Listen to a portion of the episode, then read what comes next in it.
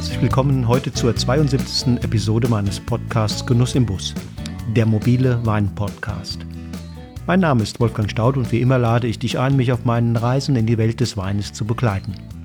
Auf meiner Tour durch Franken bin ich heute Richtung Taubertal gefahren, um mich mit Stefan Krämer vom ökologischen Land- und Weinbau Krämer zu treffen. Er gehört zu einer neuen Winzergeneration in Franken, die vieles anders macht als die Generation vor ihnen. Mit dem, was sie tun, schwimmen sie gegen herrschende Lehrmeinungen und mit ihren Weinen gegen den Strom des geschmacklichen Mainstreams. Im Weinberg arbeiten sie transparent und aus Überzeugung zertifiziert ökologisch. Es geht ihnen dabei nicht um Bio als Marketing-Tool oder Verkaufshilfe. Sie investieren enorm viel Zeit und Manpower in die Gesundheit und Lebendigkeit der Böden und die Pflege ihrer Rebanlagen. Im Keller vertrauen sie dem natürlichen Prozess der Weinwerdung. Sie sind bereit, Risiken einzugehen und auf all die gängigen Sicherheitsmaßnahmen zu verzichten, die den Weinmachern des 21. Jahrhunderts zur Verfügung stehen. Nur minimale kellertechnische Interventionen, so ihr Credo, ergeben Weine mit maximal viel Persönlichkeit, Charakter und Authentizität. Das sind Weine, die über anders riechen und schmecken als konventionell produzierte Weine. Würze statt Frucht, Länge statt Breite, Cremigkeit und Schmelz statt magerer Bitterkeit und überreifer Fülle. Das sind Weine, die ihre Identität mehr durch ihr Mundgefühl, ihre physische Struktur als durch simple Duftigkeit oder süßlichen Geschmack generieren. Der Biolandwirt Stefan Krämer ist einer von ihnen. Er lebt und arbeitet in Auernhofen am Rande des fränkischen Teils vom Taubertal. Obwohl er rund 80 Hektar Land bewirtschaftet, nimmt das Weinmachen, das er unter anderem bei den Bioweinpionieren Roth im Steigerwald und Wittmann in Rheinhessen gelernt hat, immer mehr Raum ein. Zu Recht, wie ich finde, denn er entwickelt einen immer klareren, immer unnachahmlicheren Stil. Über seine Entwicklung als Winzer und Weinmacher sagt Stefan Krämer, dass er Wein eigentlich erst seit 2013 mache. Vorher hätte er lediglich alkoholhaltige Getränke produziert. Vorher hätte er über keine echte, ausgereifte Idee von Wein und vom Weinmachen verfügt. Diese habe er sich erst allmählich und vor allem im Rahmen seiner Zusammenarbeit mit dem Weinhändler Köstler und Ulbrich in Nürnberg erarbeitet. Seither hat er klare Vorstellungen, er sagt, wie er im Weinberg arbeiten möchte und ist überzeugt, dass allein gesunde Böden und lebendige Rebpflanzen die Voraussetzung für erstklassige Trauben sind. Diese verarbeitet er im Keller nach dem Low-Tech-Prinzip, also so interventionsarm wie möglich und seit 2015 dann im Naturweinstil mit Anteilen von Maishegärung und Ganztraubenvergärung. Gleichzeitig hat Stefan Krämer begonnen, die Phenolik in seinen Weinen zu steigern, indem er, indem er Anteile von Orange rückverschneidet. Die Weine sehen nicht wie typische Orangeweine aus und sie schmecken auch nicht so, aber sie verfügen über eine deutlich schmeckbare Phenolik. Sie werden extrem spät und unfiltriert abgefüllt und nur sehr wenig, oftmals gar nicht geschwefelt. Diese äußerste Zurückhaltung im Keller führt dazu, dass die Weine in jedem Jahrgang anders schmecken und er weiß, dass er gerade damit sehr viel von seinen Kunden fordert. Eine Frau sagt immer, ich sei im Winter und Frühjahr nicht zu gebrauchen, weil ich mich emotional total vom neuen Jahrgang vereinnahmen lasse. Ich glaube, sie hat recht. Ich bin wirklich wochenlang damit beschäftigt, die neuen Weine und damit das Wesen des Jahrgangs zu ergründen. Ich empfinde es so, als ob meine Weine mich auffordern, sie und die Art, wie sie sich artikulieren, zu verstehen. Das, was Stefan Krämer tut bzw. nicht tut, widerspricht so ziemlich allen herrschenden Lehrmeinungen, aber seine Weine sind auf unkonventionelle Weise exzellent, ungemein mutig und fordernd, manchmal vielleicht auch ein wenig provozierend. Da braucht es Menschen, die bereit sind, sich auf abenteuerliche Begegnungen einzulassen. Bevor du aber die Weine im Glas erkundest, hör rein ins Interview und mach dir selbst ein Bild vom Macher von Stefan Krämer. Los geht's!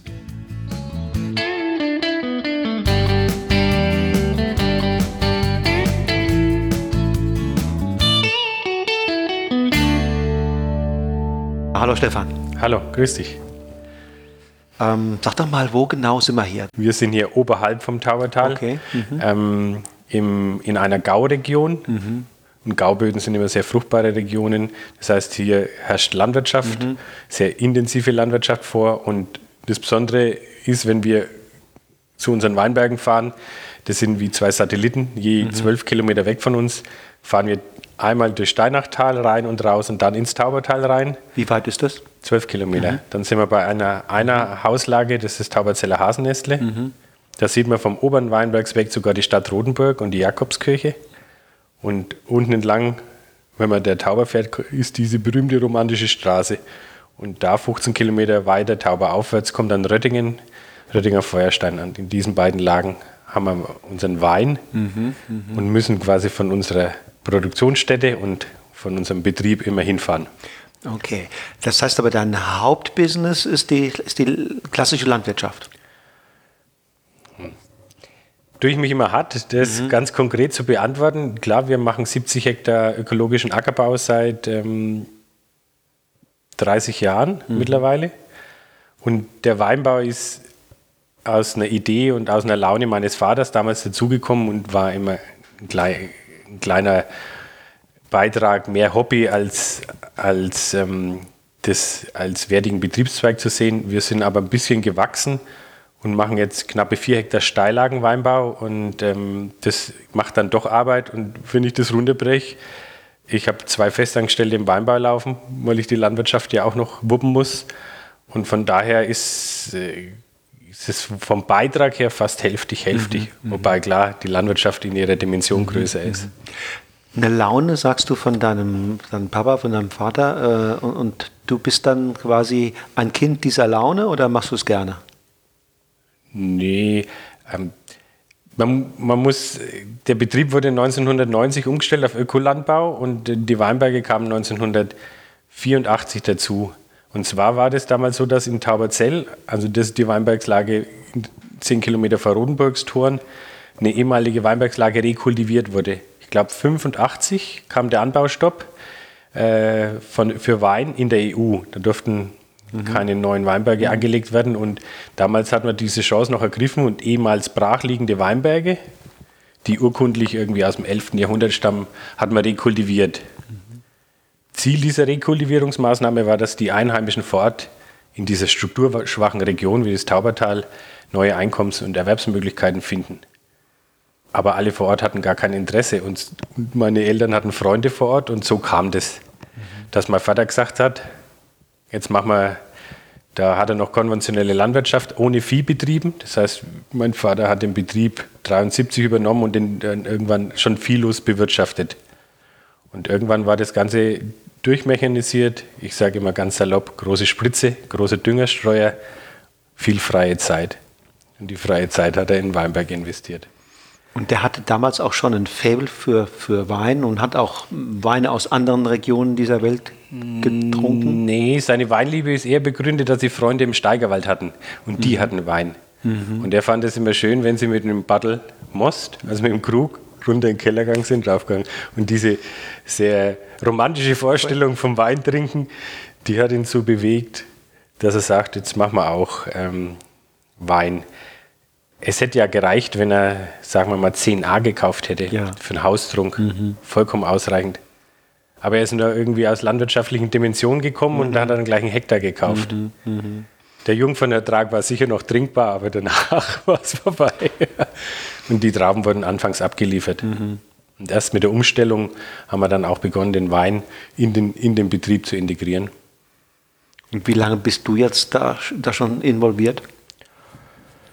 Ähm, ich habe damals war ich noch Schüler, als der Weinbau dazu kam. Und ähm, 1990 hat man dann ganz rudimentär den ersten, äh, die ersten Biotrauben erzeugt. Und, aber das war noch Umstellung. Und 92 war der erste Jahrgang, den wir dann vermarktet haben, also gefüllt, ausgebaut, aber noch bei den Freunden im Steigerwald und am mhm. Hof gefüllt, also und dann Hoffest und Krämer hat Wein. Mhm. So muss man sich das vorstellen. Mhm. Also ganz nackig gestattet. Mhm. ganz eilig irgendein Etikett entworfen, von dem er sich wieder verabschiedet hat, weil es eine norddeutsche Agentur war, die gar nicht verstanden hat, wie der Franke so tickt. Aber ähm, so ging es dann los und ich habe dann nach meinem Abitur habe ich dann Zivildienst gemacht und da das irgendwie klar war, dass das was sein könnte für mich, vor allem muss ich eigentlich runterbrechen, diese Ökologisierung des Betriebes und die, die Sicht der Dinge und wie man, wie man arbeiten kann. Und das hat mich schon sehr begeistert. Mhm. Also dieser ökologische Ansatz. Mein Vater hat ja auch die Wahl gehabt zu sagen, er baut einen Schweinestall raus. Mhm. Wüsste ich nicht, ob ich hier wäre. Mhm. Aber dass man sagt, man stellt auf Ökolandbau um, das fand ich äh, als Jugendlicher, wo man sich ja mit Fragen des Lebens und, mhm. und der, des Ganzen beschäftigt, den Ansatz fand ich toll. Und das, das hat mich so begeistert. ethische Überlegungen. Genau, das hat mhm. mich begeistert. Also mhm. heute sage ich, ich möchte nicht anders arbeiten und leben. Mhm. Und damals bin ich so reingewachsen. Mhm. Mhm. Und da das dann schon klar war, dass da ein bisschen Wein da ist, äh, knapp eineinhalb Hektar, ähm, habe ich dann nach meinem Zivildienst eine zweijährige Winzerlehre gemacht. Aber da schon ganz gezielt gesagt, es wird Ökowein, also machen wir die Lehre auf Ökoweingütern. Wo? Da war ich, das erste Lehrjahr war ich Fränkisch natürlich, war ich in der Heimat. Da hat man. Ich, da gab es ja noch nicht viel. Nein, und ich war ja totales Greenhand. Das war ja eine ganz neue Welt für mich. Ja. Ich meine, ich konnte Schlepper fahren, ja, aber ja. ich. Das, was ich zu Hause ein bisschen mitbekommen habe. Noch, aber kein, so, noch keinen großen ich, Wein äh, nein, gehabt. Nein, und, äh, und von Kellerwirtschaft null Ahnung. Und, und also das ist, da, da bin ich hingekommen wie, wie die Mutter zum Kind. Ja. ja. Und da war ich beim Rotsgeherd in Wiesenbronn und okay. der gehört ja zu den Pionieren des ich fränkischen mir das schon. Viel mehr gab es damals nämlich. Christ in Nordheim, die waren ja, auch schon dabei. Ja, genau. Okay, ja. und, da, und der Gerhard hätte mich dann gerne ein zweites Jahr behalten, das weiß ich noch wie heute. Er gesagt, er hat so einen tüchtigen Bauernbuben, den kann mhm. man gebrauchen. Mhm. Und mir war aber klar, ich mache nur zwei Jahre und werde nicht nach Geisenheim gehen, weil der Aspekt Wein ist nicht so groß, dass ich jetzt sage, ich muss das noch studieren. Und dann habe ich gesagt, ich möchte noch was anderes sehen. Und durch die verkürzte Lehrzeit hatte ich ja nur zwei Jahre. Ich hatte kein Berufsgrundschuljahr. Und dann bin ich zu Wittmann nach Westhofen. Und ähm, die hatten ewig keinen Lehrling mehr und haben sich dann breitschlagen lassen. Und dann war ich da beim Vater von Philipp, dem mhm. Günter Wittmann, mhm. ein Jahr. Der Philipp war ja auch dann. Äh, er war mein, Philipp ist mein Alter. Al, al, genau. Genau. Der war da im Zivildienst, der war gar nicht da. Oh, okay, hatte ich frei, hatte, ich, hatte ich die Freiheit, die rechte Hand vom Chef zu sein. Ja. Und Wittmann war damals und auch Rotskehr, das fand ich sehr interessant, die waren, hatten damals beide noch Landwirtschaft anbei. Okay. Rotsgerd hat, glaube ich, noch äh, einige Hektar äh, biologischen mhm. Ackerbau gemacht mhm. und auch Wittmanns in Westhofen mhm. hatten zwar schon für fränkische Verhältnisse sehr, sehr viel Weinbau, ich glaube 16 Hektar, 94. Aber die hatten auch äh, einige Hektar Landwirtschaft. Was hast du mitgenommen von den zwei Jahren? Hm, vom ersten Jahr habe ich mitgenommen, dass man abends, wenn man das äh, körperliche Arbeiten anfängt, ziemlich müde werden kann. Mhm. ah ja, der Gerd Roth, der ist natürlich äh, Steillagen zum Teil, ne? Ja. Ja, weniger, aber es ja? ist einfach so, wenn man, wenn man aus einem relativ relaxten Zivildienst und vorher aus einer ja. reinen Schulkarriere ähm, acht bis zehn Stunden täglich körperlich arbeitet, da fällt man abends ohne Essen manchmal müde ins Bett, bis man mhm. sich ein bisschen mal adaptiert hat. Mhm.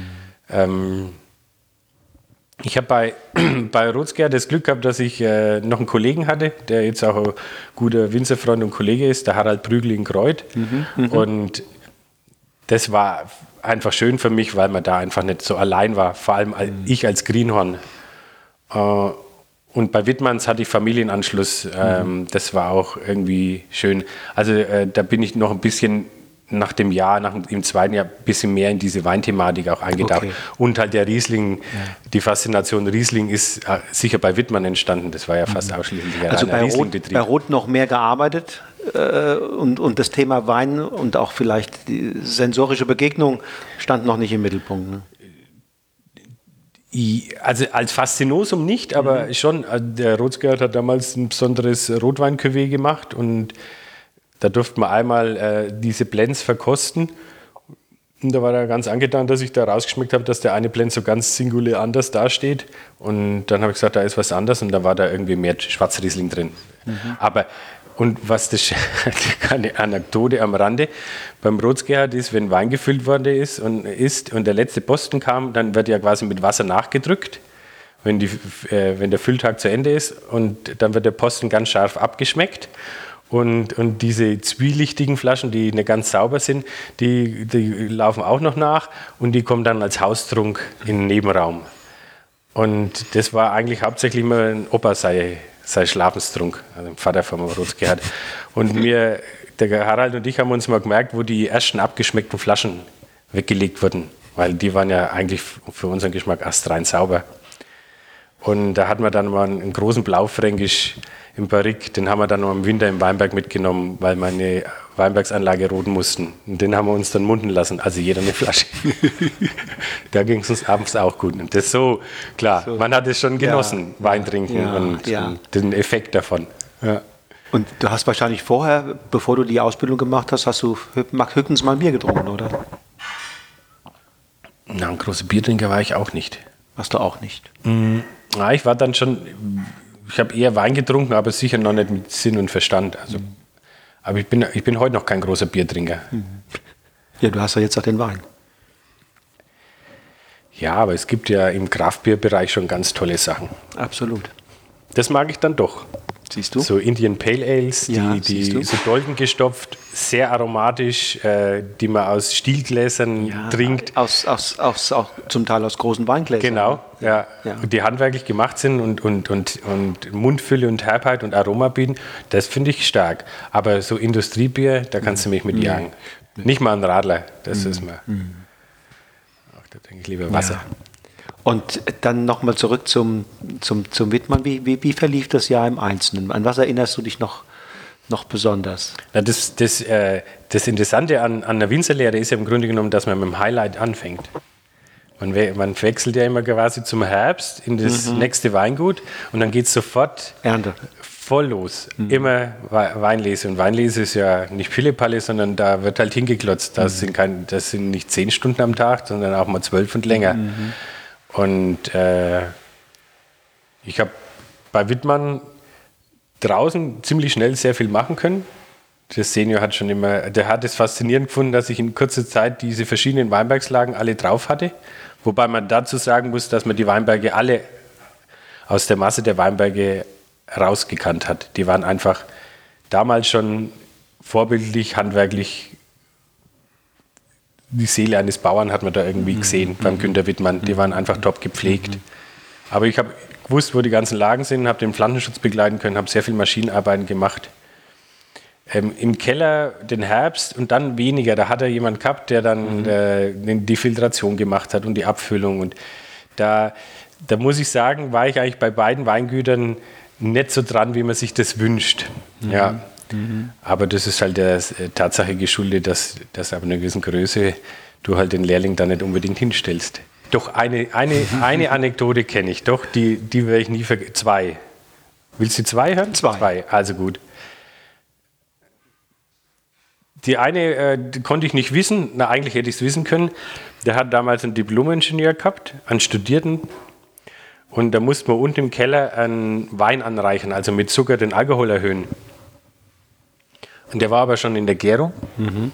Das war äh, ein Holzfass, so ein Stückfass, 1000 Liter, 1200 Liter. Mhm. Und dann haben wir den Wein rausgezogen, den Anteil, den wir gebraucht haben, um den Zucker einzurühren, in so einen, einen große, großen Bottich. Und das Rührgerät reingehängt, hat eh schon geschäumt wie blöd. Logisch, Kohlensäure von der Gärung schon im Wein. Und dann war der Zucker aufgelöst und dann pumpen wir den zurück. Ich war, glaube ich, weil der dann hochgegangen ist, durch das Zurückpumpen mhm. äh, Gas quasi die Kohlensäure, die in der Gärung ja schon massiv da ist, richtig aus und dann fängt er das Schäumen an. Ich war gefühlt eine, eine, Stunde, gefühlt eine Stunde, vielleicht war es auch gar nicht so lang, mit dem Fuß oben auf dem Spundloch gestanden. Weil du Angst hattest, es geht rüber. Naja, da ja. wäre die Hälfte vom Fass herausgesprudelt ja. und habe immer ein bisschen Druck abgelassen. Da ich ein bisschen Keller-Greenhorn war, hätte es eigentlich der Ingenieur wissen müssen, hat er aber nicht. Einfach Sauerei produziert. Und die zweite Geschichte, und die, das habe ich seitdem auch nie mehr gemacht und ich werde es auch nie mehr machen. Er hat ganz hinten in seinem großen Holzfasskeller, der ja richtig imposant ist, hat er aber ganz alte Fässer gehabt und in einem Fass war ein älterer Riesling. Also älter heißt, ich glaube, zweistellig in der, in der Lagerung schon, mhm. über zehn Jahre oder zwölf. Und da hat er gesagt, den soll ich abstechen. Aber der hat nicht wie heute modernen Fässer einfach äh, Zapflochklappe gehabt, wo man Hahn reinsticht und dann geht die Klappe auf und dann kommt fast nichts raus, sondern der hat noch wie früher diesen äh, an, der, an dem Zapfloch die, die, diesen Holzstopfen gehabt. Mhm, und der Senior hat mir nur erklärt, wie ich das machen muss. Er war weder dabei, weil ihm war es scheinbar egal, wenn da ein paar Liter verloren gehen. Er hat mir oben eine Arbeitsanweisung gegeben und hat gesagt, geh mal runter und mach das Wasser auf und stich den ab. Und das macht man dann so, dass man quasi eine große Wanne mhm, vors Fass stellt mhm. und dann hängt man seine Winzerschürze rein und dann hast du äh, einen Stechern, der nicht verschraubt wird, sondern der konisch ist. Mhm. Und dann nimmst du den Stechern, den legst du dann schön rechts neben dich hin und dann nimmst du einen Hammer und klopfst quasi diesen Holzstopfen ja. locker. Und wenn du meinst, der ist locker, dann nimmst du den Stechern und dann ziehst du mit der einen Hand den Holzstopfen raus. Und da ist ja Druck drauf ja, auf dem Fass. Ne? Und mit dem anderen haust du den Stechern, den konischen rein. Und das dürfte ich ohne, ohne Begleitung machen. Da war ich damals schon sehr nervös. Ja. hat, hat aber funktioniert. Hat funktioniert. Ja, der Wein hatte dann schon, der war schön durchoxidiert, der war so Richtung Sherry. Den hätte man, ich weiß nicht, was er mit gemacht hat. Okay. Wenn man aufgesplittet hätte, hätte man einen Sherry gehabt. Okay. War eigentlich ganz cool, alter Riesling. Ja. Da warst du noch jung, ne? Da warst du Anfang 20 oder noch nicht? Ja, 20. 20. 21. 21. Mhm. Wenn du jetzt von dieser Zeit mal zurückdenkst, wie waren die, was waren die Meilensteine in den nächsten 15 Jahren? Äh, was war da ganz wichtig, das, weil ich habe ja, weißt du, dass du irgendwann auch noch, angefixter worden bist von dem Thema Wein. Hast, ich sehe hier, was du alles probierst. Du guckst dich ja in der ganzen Das Welt wird dann immer weg, weg, weg, also die Flaschen, die trägt meine Frau wieder raus, wenn sie verstaubt ist, dann muss ich wieder neu auffüllen. ja, genau. Ähm, naja, geändert. Ich habe dann noch studiert nach meiner Winzerlehre, äh, aber im Bereich Agrarmanagement und Marketing runtergebrochen muss ich sagen, ich brauche das nicht für meinen Alltag. Aber ich habe einen Abschluss mit einem Wirtschaftsingenieurstitel und das ist wie eine Lebensversicherung. Mhm. Also wie so eine Berufsunfähigkeitsversicherung. Falls ich mal körperlich nicht mehr kann, mhm. dann kann ich vielleicht mit meinem Wirtschaftsingenieur mhm. und vorher war ich selbstständiger Unternehmer, kann ich irgendwas treiben. Aber für meinen Alltag habe ich das Studium nicht gebraucht. Aber das Studium, da geht es ja mehr darum, äh, also klar, man lernt was, aber man lernt eher das Lernen oder wie man mit Informationen umgeht und wo man Informationen sucht. Also ich würde sagen, äh, alles, was ich mir im, selbst jetzt in der aktiven Landwirtschaft beigebracht habe äh, und im Wein, das ist weitaus mehr autodidaktischer mhm. und über Fortbildung und viel Lesen entstanden mhm. als über meine klassischen Ausbildungen. Mhm. Ähm, die erste Änderung kam im Grunde genommen 2001, da war ich dann fest zu Hause. Vorher ich, habe ich studiert und habe Ausbildung gemacht und war noch reisen. Und dann bist, ich habe sonst nur den Keller gemacht. Ich, habe immer geschaut, im Studium her ging es, im Herbst bin ich da, ich mache den Weinausbau. Aber im Weinberg, das hat alles noch mein Vater gemanagt, weil ich war in der Saison ja meistens studieren und, und selten da. Und ich kann mich erinnern, äh, das Taubertal ähm, ist ja Grenz, äh, ist ein Grenzstandort. Vielleicht mit der Tatsache, dass wir jetzt langsam von profitieren, aber klimatisch war das, die hatten damals in Tauberzell gesagt, ihr pflanzt Müller-Thurgau und Bacchus an, mhm. weil was anderes wird so und so nicht reif. Halt, ja. So war das in die 80er. Ähm, nur aber ein mutiger Winzer hat sich da nicht dran gehalten und mein Vater hat ja von nichts eine Ahnung gehabt. Der hat gesagt, Bacchus mag ich nicht, dann pflanze ich nur Müller an. Mhm. So, so, so hat es dann angefangen. Und ähm, das Taubertal ist ein schmales Tal und unsere Geisel im Taubertal ist sicher nicht der echte Mehltau. Oidium kann ich schreiben, kenne ich aber fast nicht mhm. in, der, in, in, der, in der Praxis im Weinbau. Uh, unsere Geisel ist der falsche Mehltau, Paranospora. Also diese klassischen Taulagen, wenn es früh nass ist und immer wieder Regen hat. Und, und 99, da war ich mitten im Studium, ging da schon Richtung Diplomarbeit, das war ein ganz extremes Jahr in Franken. Und der fränkische Weinbau, glaube ich, hat damals eine Rekordernte eingefahren. Und wir haben die kleinste Ernte ever gemacht, weil wir so viel Peronospora hatten, dass wir nur einen Bruchteil unserer Trauben ernten konnten. Mhm. Wir haben, glaube ich, nur Spätlese geerntet, aber ich glaube keine 20 Hektoliter. Und mit 2001 habe ich die Chance gehabt, mich auch um die Weinberge zu kümmern. Und dann ist es auch peu à peu besser geworden. Man muss aber auch fairerweise dazu sagen, dass natürlich die Beratung im Weinbau und auch die Beratung im Öko-Weinbau und die ganzen Prognosesysteme, die es jetzt heute gibt, mhm. Mhm. das hat es ja damals mhm. alles nicht gegeben. Das war ja sehr viel Trial and Error. Mhm. Ähm, ich weiß nicht, was ich tue. Beratung aus, aus der Ferne per Telefon, wenig vor Ort. Und, und das hat sich ja heute so massiv verändert. Wir sind jetzt mittlerweile in der Lage, dass wir Bio-Weinbau machen, in, in so einer Lage und nicht zwingend öfter spritzen müssen als manche konventioneller Betrieb. Mhm. Wir haben 2019 sechs Pflanzenschutzmaßnahmen gefahren. Das haben die guten konventionellen geschafft. Mhm. Dieses Jahr sind wir bisher bei zwei. Da mhm. toppen wir die meisten konventionellen, die schon drei bis viermal gespritzt haben. Wo dann liegt es? Äh, an der Balance, die wir mittlerweile mhm. im Weinberg erzielen, an mhm. diesem langsamen, homogenen Wuchs, mhm. ja, dass die Pflanzen einfach nicht überwachsen, nicht zu mastig werden und, und einfach dadurch viel gesünder und stabiler bleiben. Und das hat man sich halt, das hat man sich erarbeitet. Und jetzt kommt halt alles zusammen. Diese Balance in den Weinbergen plus Prognosesysteme, wo man sagt, wann muss ich, muss ich überhaupt, kann ich es noch ausreizen? Das hat es früher alles nicht gegeben.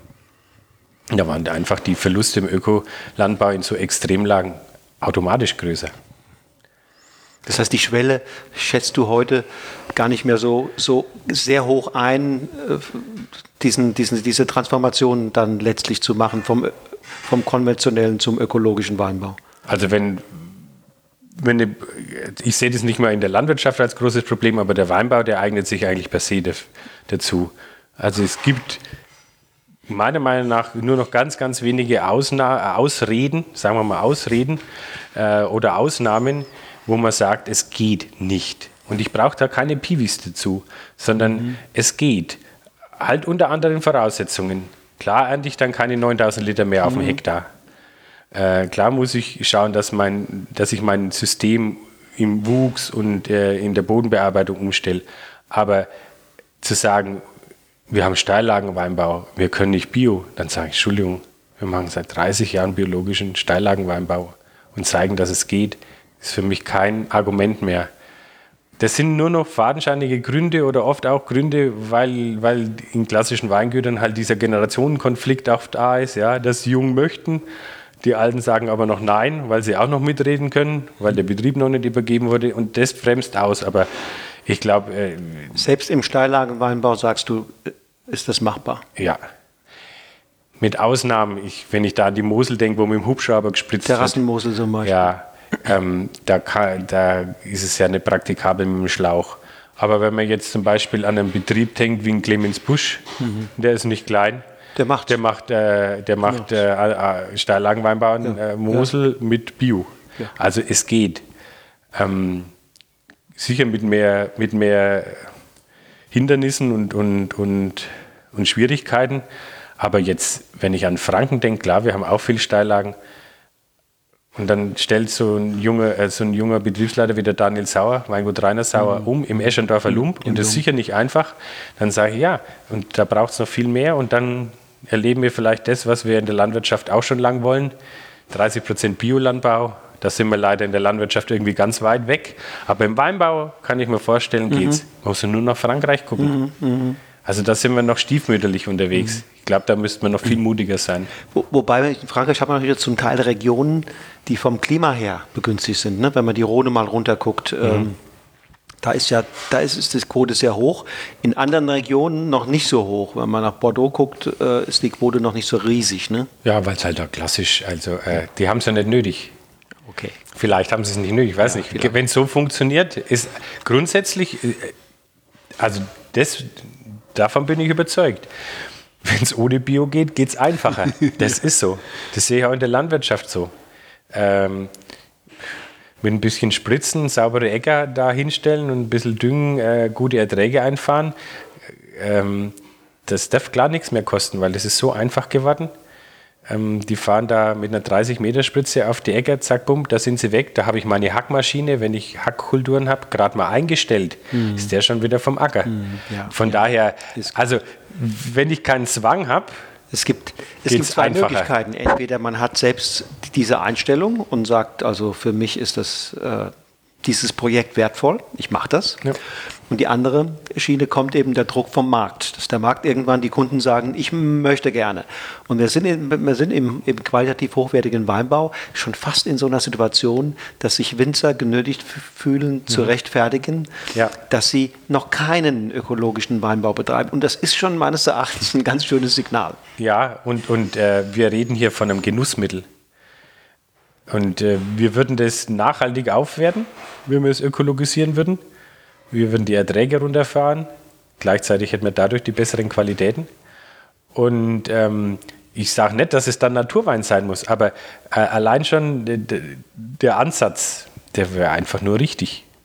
Und äh, und dann könnten wir uns auch ein bisschen aus dieser Macht der Discounter befreien, die ja die Masse des, des, des, ähm, des Weins vermarkten in Ja, Deutschland. natürlich. Und die sich jetzt über Corona richtig freuen, weil sie wissen, dass Märkte wegbrechen und dass sie sich jetzt irgendwann aussuchen können, welchen billigen VDB-Wein, welchen VDB-Wein sie möglichst billig einpreisen können, weil das wird es geben. Also Das wird's geben, ja. Und das ist, und da wäre das eine Riesenchance zu sagen, wir machen, ich kann mich mal an ein Gespräch erinnern, das hat der, hat der Hermann Mengler hat mal gesagt, als Franken ist ja kontinental geprägt und hat sehr trockene Sommer und jetzt wird sehr viel über Bewässerung geredet. Und dann hat der Hermann Mengler, ich hatte nur mal so am Rande erzählt, hat gesagt, komm, lass mal die Bewässerung weg. Wir verdoppeln unsere Rebfläche, ist ja machbar. Wir haben auch sehr viele äh, Hanglagen, die einfach ehemals Weinberge waren, aber halt verwildert sind. Und halbieren unsere Erträge dann brauchen wir keine Bewässerung, haben die bessere Qualität. Und nach wie vor genauso viel Frankenwein. Oh, das geht gar nicht. Aber grundsätzlich, die Idee ist nicht doof. Die Idee ist äh, nicht doof, aber wird sich so nicht jetzt Nein, nein, wird sie nicht. Keine Frage. Was hast du für ein ähm, Ideal oder was für eine Idee von dem Wein, den du machen möchtest? Äh, gibt ja verschiedene Möglichkeiten. Der soll mir schmecken, ist ja eine, wäre eine, eine. Die andere ist, man sagt, ich würde gerne so einen Wein machen, der ein sehr authentischer Ausdruck seiner Herkunft ist. Ein anderer sagt, ich möchte einen Wein machen, der sich sehr gut verkauft. Äh, Was hast du da für eine, was geht dir da durch den Kopf? Wenn mich immer Leute fragen, äh, seit wann ich Wein mache, dann sage ich, äh, ich mache Wein seit ähm, 2013. Vorher habe ich ein alkohollastiges Getränk gemacht. Das ist Brutal, frech, ja. frech formuliert. Aber eine Idee von Wein ist für mich eigentlich erst entstanden, so richtig aus, aus der Begegnung mit äh, äh, Kössler und Ulbricht, also dem großen Weinhändler in Nürnberg, der, würde ich mal sagen, in Deutschland äh, sehr einmaliges konzeptionelles Programm fährt im Wein. Also Basis immer Bio, weitestgehend und Spontangärung und am liebsten Holzfassausbau und dieses handwerkliche Low-Tech-Wein machen. Und diese Begegnung und diese Zusammenarbeit, die dann entstanden ist, die, die hat mich halt nah, also die hat eine neue Beziehung zu, zu meiner Arbeit gegeben. Ja, ich habe da vorher schon viel Wein probiert. Ich habe irgendwann angefangen, über meinen eigenen Weinhorizont rauszugucken und habe einfach querbeet Weine eingekauft. Und ich kaufe jetzt, äh, sagen wir mal, in, vor acht oder zehn Jahren angefangen. Ich kaufe jetzt schon wieder andere Weine als vor 18 Jahren. Ich habe Weine liegen in meinem privaten Weinkeller, da ärgere ich mich jetzt schon drüber, weil ich, weil, weil ich mich Heute so was anderes trinken Genau, weil ich ja. heute was anderes trinke oder mich so weiterentwickelt habe. Ob zum Guten oder Schlechten, das sei jetzt dahingestellt, aber für mich persönlich halt, Mhm, also in meinem Kontext. Und ähm, da, das war die Initialzündung eigentlich mit dieser Zusammenarbeit. Äh, und Jetzt hast du aber noch nicht gesagt. Nein, ja, äh, ich bin ein wenig am überlegen. Also deine drei Vermutungen treffen nicht zu. Ich würde jetzt heute sagen, ähm, ich habe, ich sage immer zu meinen äh, Kunden, ich habe eine Idee vom Weinbau. Also ich habe eigentlich eine Idee, wie ich draußen arbeiten möchte. Die ist ziemlich konkret. Klar, immer mit Hindernissen verbunden, weil ähm, wenn man mit der Natur arbeitet, gibt es nicht die Wiederholung. Zwei, drei Eckpfeiler, wo du sagst, die Idee hat ja sicherlich auch. Ja, die Idee ist. Äh, Säulen. Die Säule ist äh, gesunder Boden, lebendige Pflanze, guter Wein. Ähm, das heißt, meine Idee von Wein basiert eigentlich auf der Idee des Weinbaus und im Keller versuche ich dann ganz low-tech das in Weinqualität umzusetzen. Seit 2015 im Naturweinstil ähm, und seit 2015 mit Anteilen von, von Maischegärung und Ganztraubenvergärung. Also so, ich, ich habe quasi angefangen, meine Phenolik in den Weinen zu steigern, indem ich Anteile von Orange rückverschneide. Die Weine schauen nicht orange aus, die schmecken nicht orange, aber sie haben Phenolik. Mhm. Und das habe ich irgendwie schätzen gelernt. Und äh, dadurch, dass ich quasi versuche, die, eine Interpretation meiner Arbeit draußen im Keller zu erzielen, schmeckt jeder Jahrgang neu. Und meine Frau sagt immer, ich bin im Winter und Ausgangsfrühjahr nicht zu gebrauchen, weil ich da emotional versuche, meinen Wein, den neuen Jahrgang, irgendwie zu fassen, zu verstehen. Mhm. Also ich gehe ran und sage, ich, meine Weine fordern mich, indem sie quasi die Sprache, die sie äh, ausge, ausgebildet haben, die muss ich verstehen. Ich habe keine Idee von Wein im Kopf, sondern eine Idee von der Arbeit draußen. Das ist sehr frei. Ich fordere natürlich sehr viel von meinen Kunden, das weiß ich auch, weil jedes Jahr bei Krämer immer anders ist. Sehr jahrgangsgeprägte Weine. Mhm die einer Idee folgen, die sicher schmeckbar ist, aber die nicht wiederholbar ist. Mhm. So gesehen, das wär's. Das wäre die Quintessenz. Mhm. Ähm, jetzt stehe ich vor der Herausforderung des Klimawandels, weil ich jetzt mittlerweile sehe, dass uns das trifft. Mhm. Und da versuche ich dann auch draußen Antworten zu finden. 2019 haben wir zum Beispiel nichts mehr entblättert. Mhm um einfach diese Sonneneinstrahlung auf der Bärenhaut zu reduzieren. Wir du, machen nur Weißwein. Du machst letztlich ja dann draußen nichts, du machst draußen nichts anderes wie, wie auch drinnen. Du versuchst draußen den Weinberg zu verstehen, seine Sprache, seine Bedürfnisse zu erkennen, da wo er Stärken hat, wo er Schwächen hat, diese, diese dingfest zu und darauf zu reagieren. Und, und dann hast du dasselbe dieselbe Aufgabe letztlich im, im, im Weinkeller zu verstehen, was habe ich da für einen Most, was habe ich da für Trauben? Und wie bringe ich sozusagen das Potenzial zum Klingen. Das stimmt. Also da, da gebe ich dir recht, aber das ist, der, das ist ein sehr intuitives Arbeiten. Also ich mache keine, jeder Herbst läuft anders ab. Und das ist vielleicht mhm. diese, diese Antwort äh, auf, äh, äh, auf den Jahrgang, dass ich dann einfach sage, was geht, was machen wir mhm. und wie machen wir es. Mhm. Ähm, ich esse das ganze Jahr keine Trauben. Also die, die Supermarkttrauben zum Beispiel esse ich nicht. Aber im Herbst fange ich an und höre nicht mehr auf. Mhm. Und, die, und wir sind jetzt so klein, dass ich im Endeffekt immer dabei bin. Also es gibt eigentlich keine Lese. Wir, wir, wir lesen unsere vier Hektar Steillagen in der Regel immer nur vormittags bis maximal mittags, um möglichst kühle Trauben in, in, in, die, also in die Kellerei zu bekommen. Ähm, und da bin ich immer dabei. Es gibt keinen Lesetag, da muss ich, keine Ahnung, angeschlagen oder krank sein, aber im Herbst ist man nicht angeschlagen und krank. Da ist man auf Adrenalin, da ist man Junkie und da kann man nicht krank werden. Das wird man danach, aber im Herbst nicht. Also ich bin immer da, mhm. dabei und immer dran. Und, und was ich im Herbst Trauben esse, das ist wie eine Kur. Ich fange da an, früh, mhm. und das machen wenig. Also ich habe so Lesehelfer, die sagen, ich nehme ein paar mit nach Hause, aber mhm. während dem Lesen dürften sie ja essen, macht aber keiner. Aber ich bin dann nur am Futtern. Das und das ist mein erster Eindruck, den ich quasi dann ja. mit reinnehme in, in, die Verarbeitung. Ja. Du entwickelst dann eine Vorstellung, so genau. intuitiv, ja. was machen wir damit? Wie, ja. wie könnte der Weg aussehen? Bis hin zu, ja. Also das ist so. Keine Rezepte in diesem Nein. Sinne. Also im, im, Ausbau habe ich keine Rezepte mehr, weil das äh, passiert ja dann, klar, habe ich ein Rezept, ob ich jetzt sage, ich gehe in die Maischegärung oder der Jahrgang gibt es nicht her und ich mache nur, äh, äh, oder der Jahrgang gibt zum Beispiel keine Ganztraubenvergärung vor. Also ich kann kein Holzcluster machen, weil die Qualität nicht passt. Weil Holzcluster, also intrazelluläre Vergärung, mache ich nur mit Trauben, die einfach perfekt sind. Perfekt, ja. Da fange ich nicht an, an der Traube rumzuschnippeln. Die muss vom Stock einmal gedreht und dann in die kleine Wimsteige und never touch it. Das muss, äh, und wenn das nicht funktioniert, und so Herbst gibt es ja auch ab und zu mal, dann mache ich das nicht. Und, und wie viel, wie viel Volumenprozent Alkohol entsteht da intrazellulär? Das weiß ich so gar nicht genau. Ein bisschen, ich, ne? ist nicht viel. Ich bin kein Gro Doch, äh, aber es entsteht bestimmt weniger. Aber wie viel weniger? Vielleicht ein halbes Prozent bis ein Volumenprozent mhm. gegenüber einer klassischen Gärung. Dann gären wir trüb, dann gären wir ohne Temperaturkontrolle, dann gären wir spontan. Ich habe die, also die Einflussmöglichkeiten, die ich habe, sind eigentlich sehr, sehr wenig. Mhm. Ich entscheide, ob Holz oder nicht und wie lange wir die, wann wir die Maische abpressen. Und dann bin ich eigentlich schon wieder draußen. Vollhefelager, wir stechen in der Regel nichts ab. Ähm, wir batonieren mhm. nichts, mhm. weil ich sage, äh, ein kühler Jahrgang soll kühl bleiben, mhm. ein warmer soll warm bleiben und ich will nicht mit Badonage was Kühles aufhübschen oder verfetten.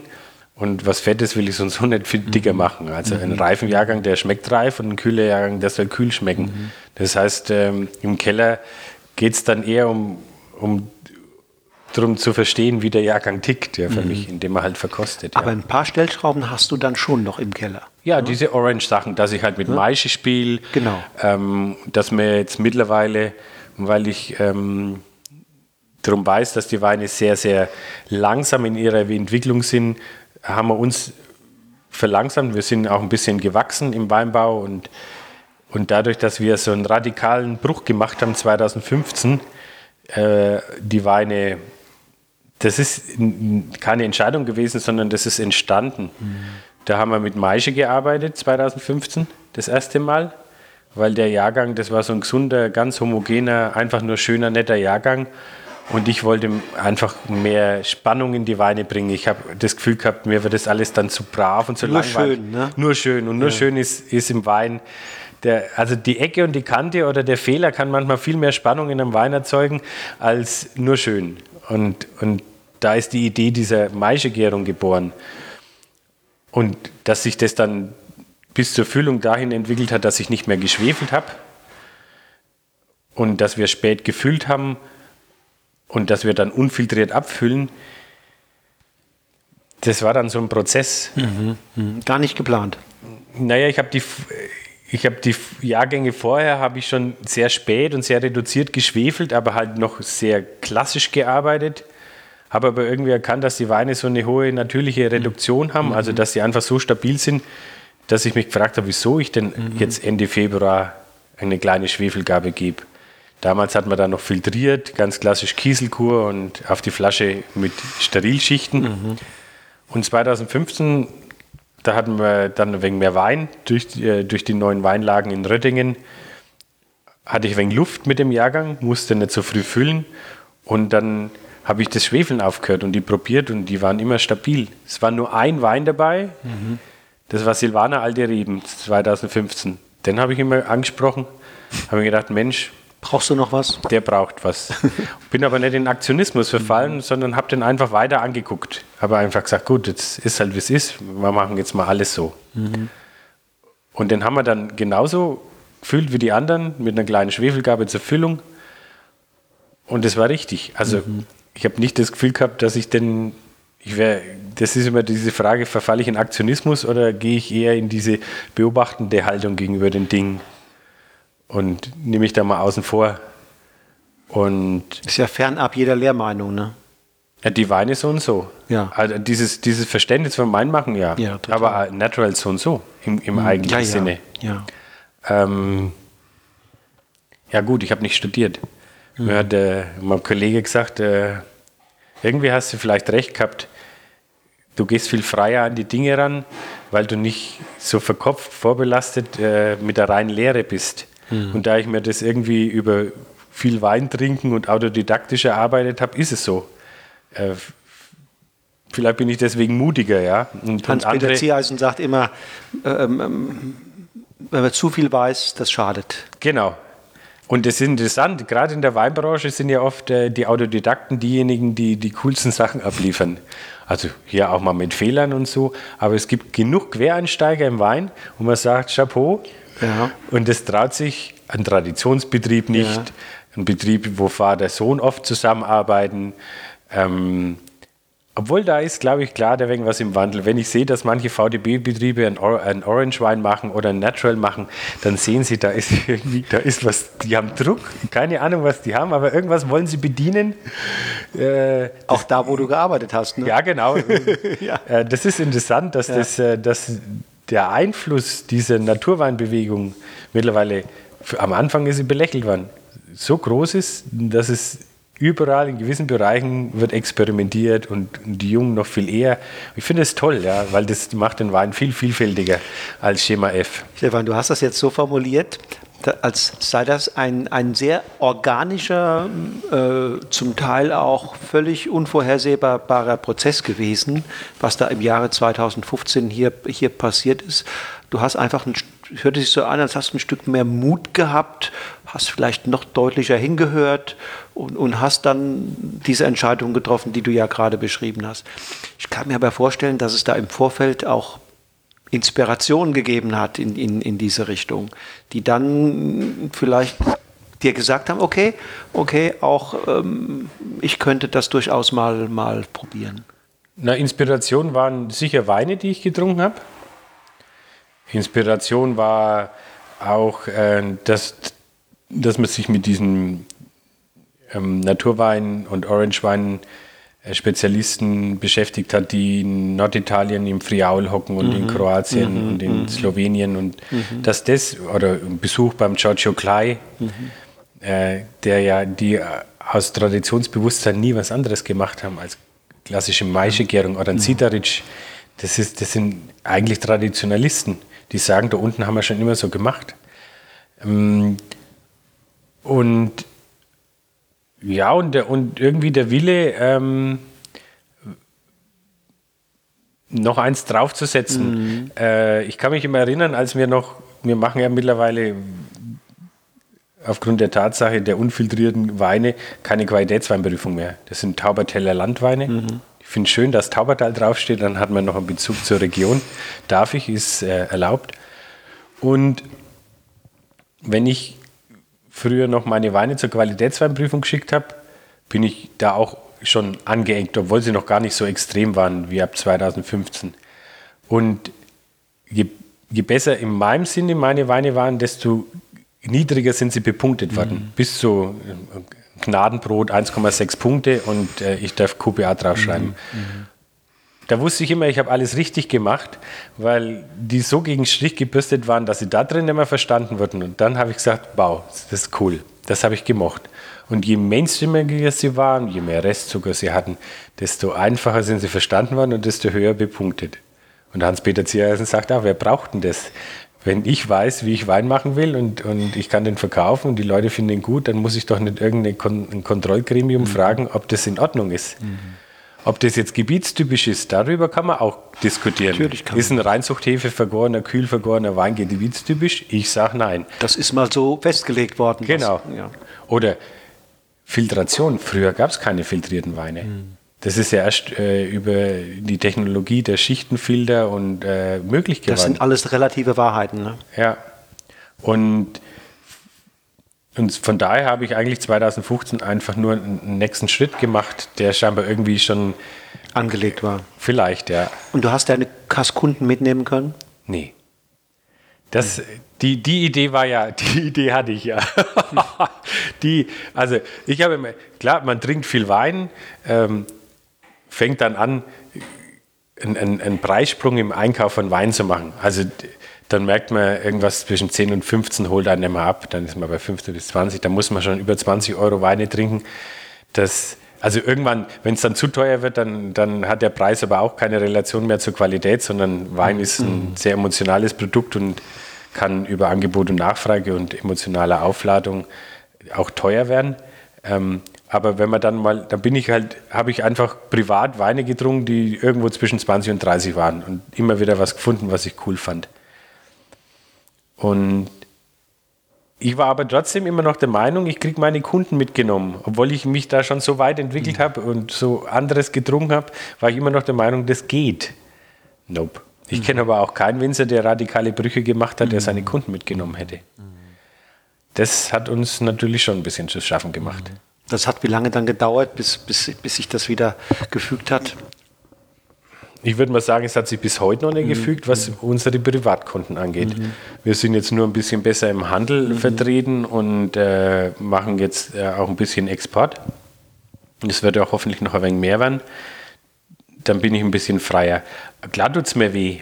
Ähm, man muss aber auch sehen, wo wir zu Hause sind.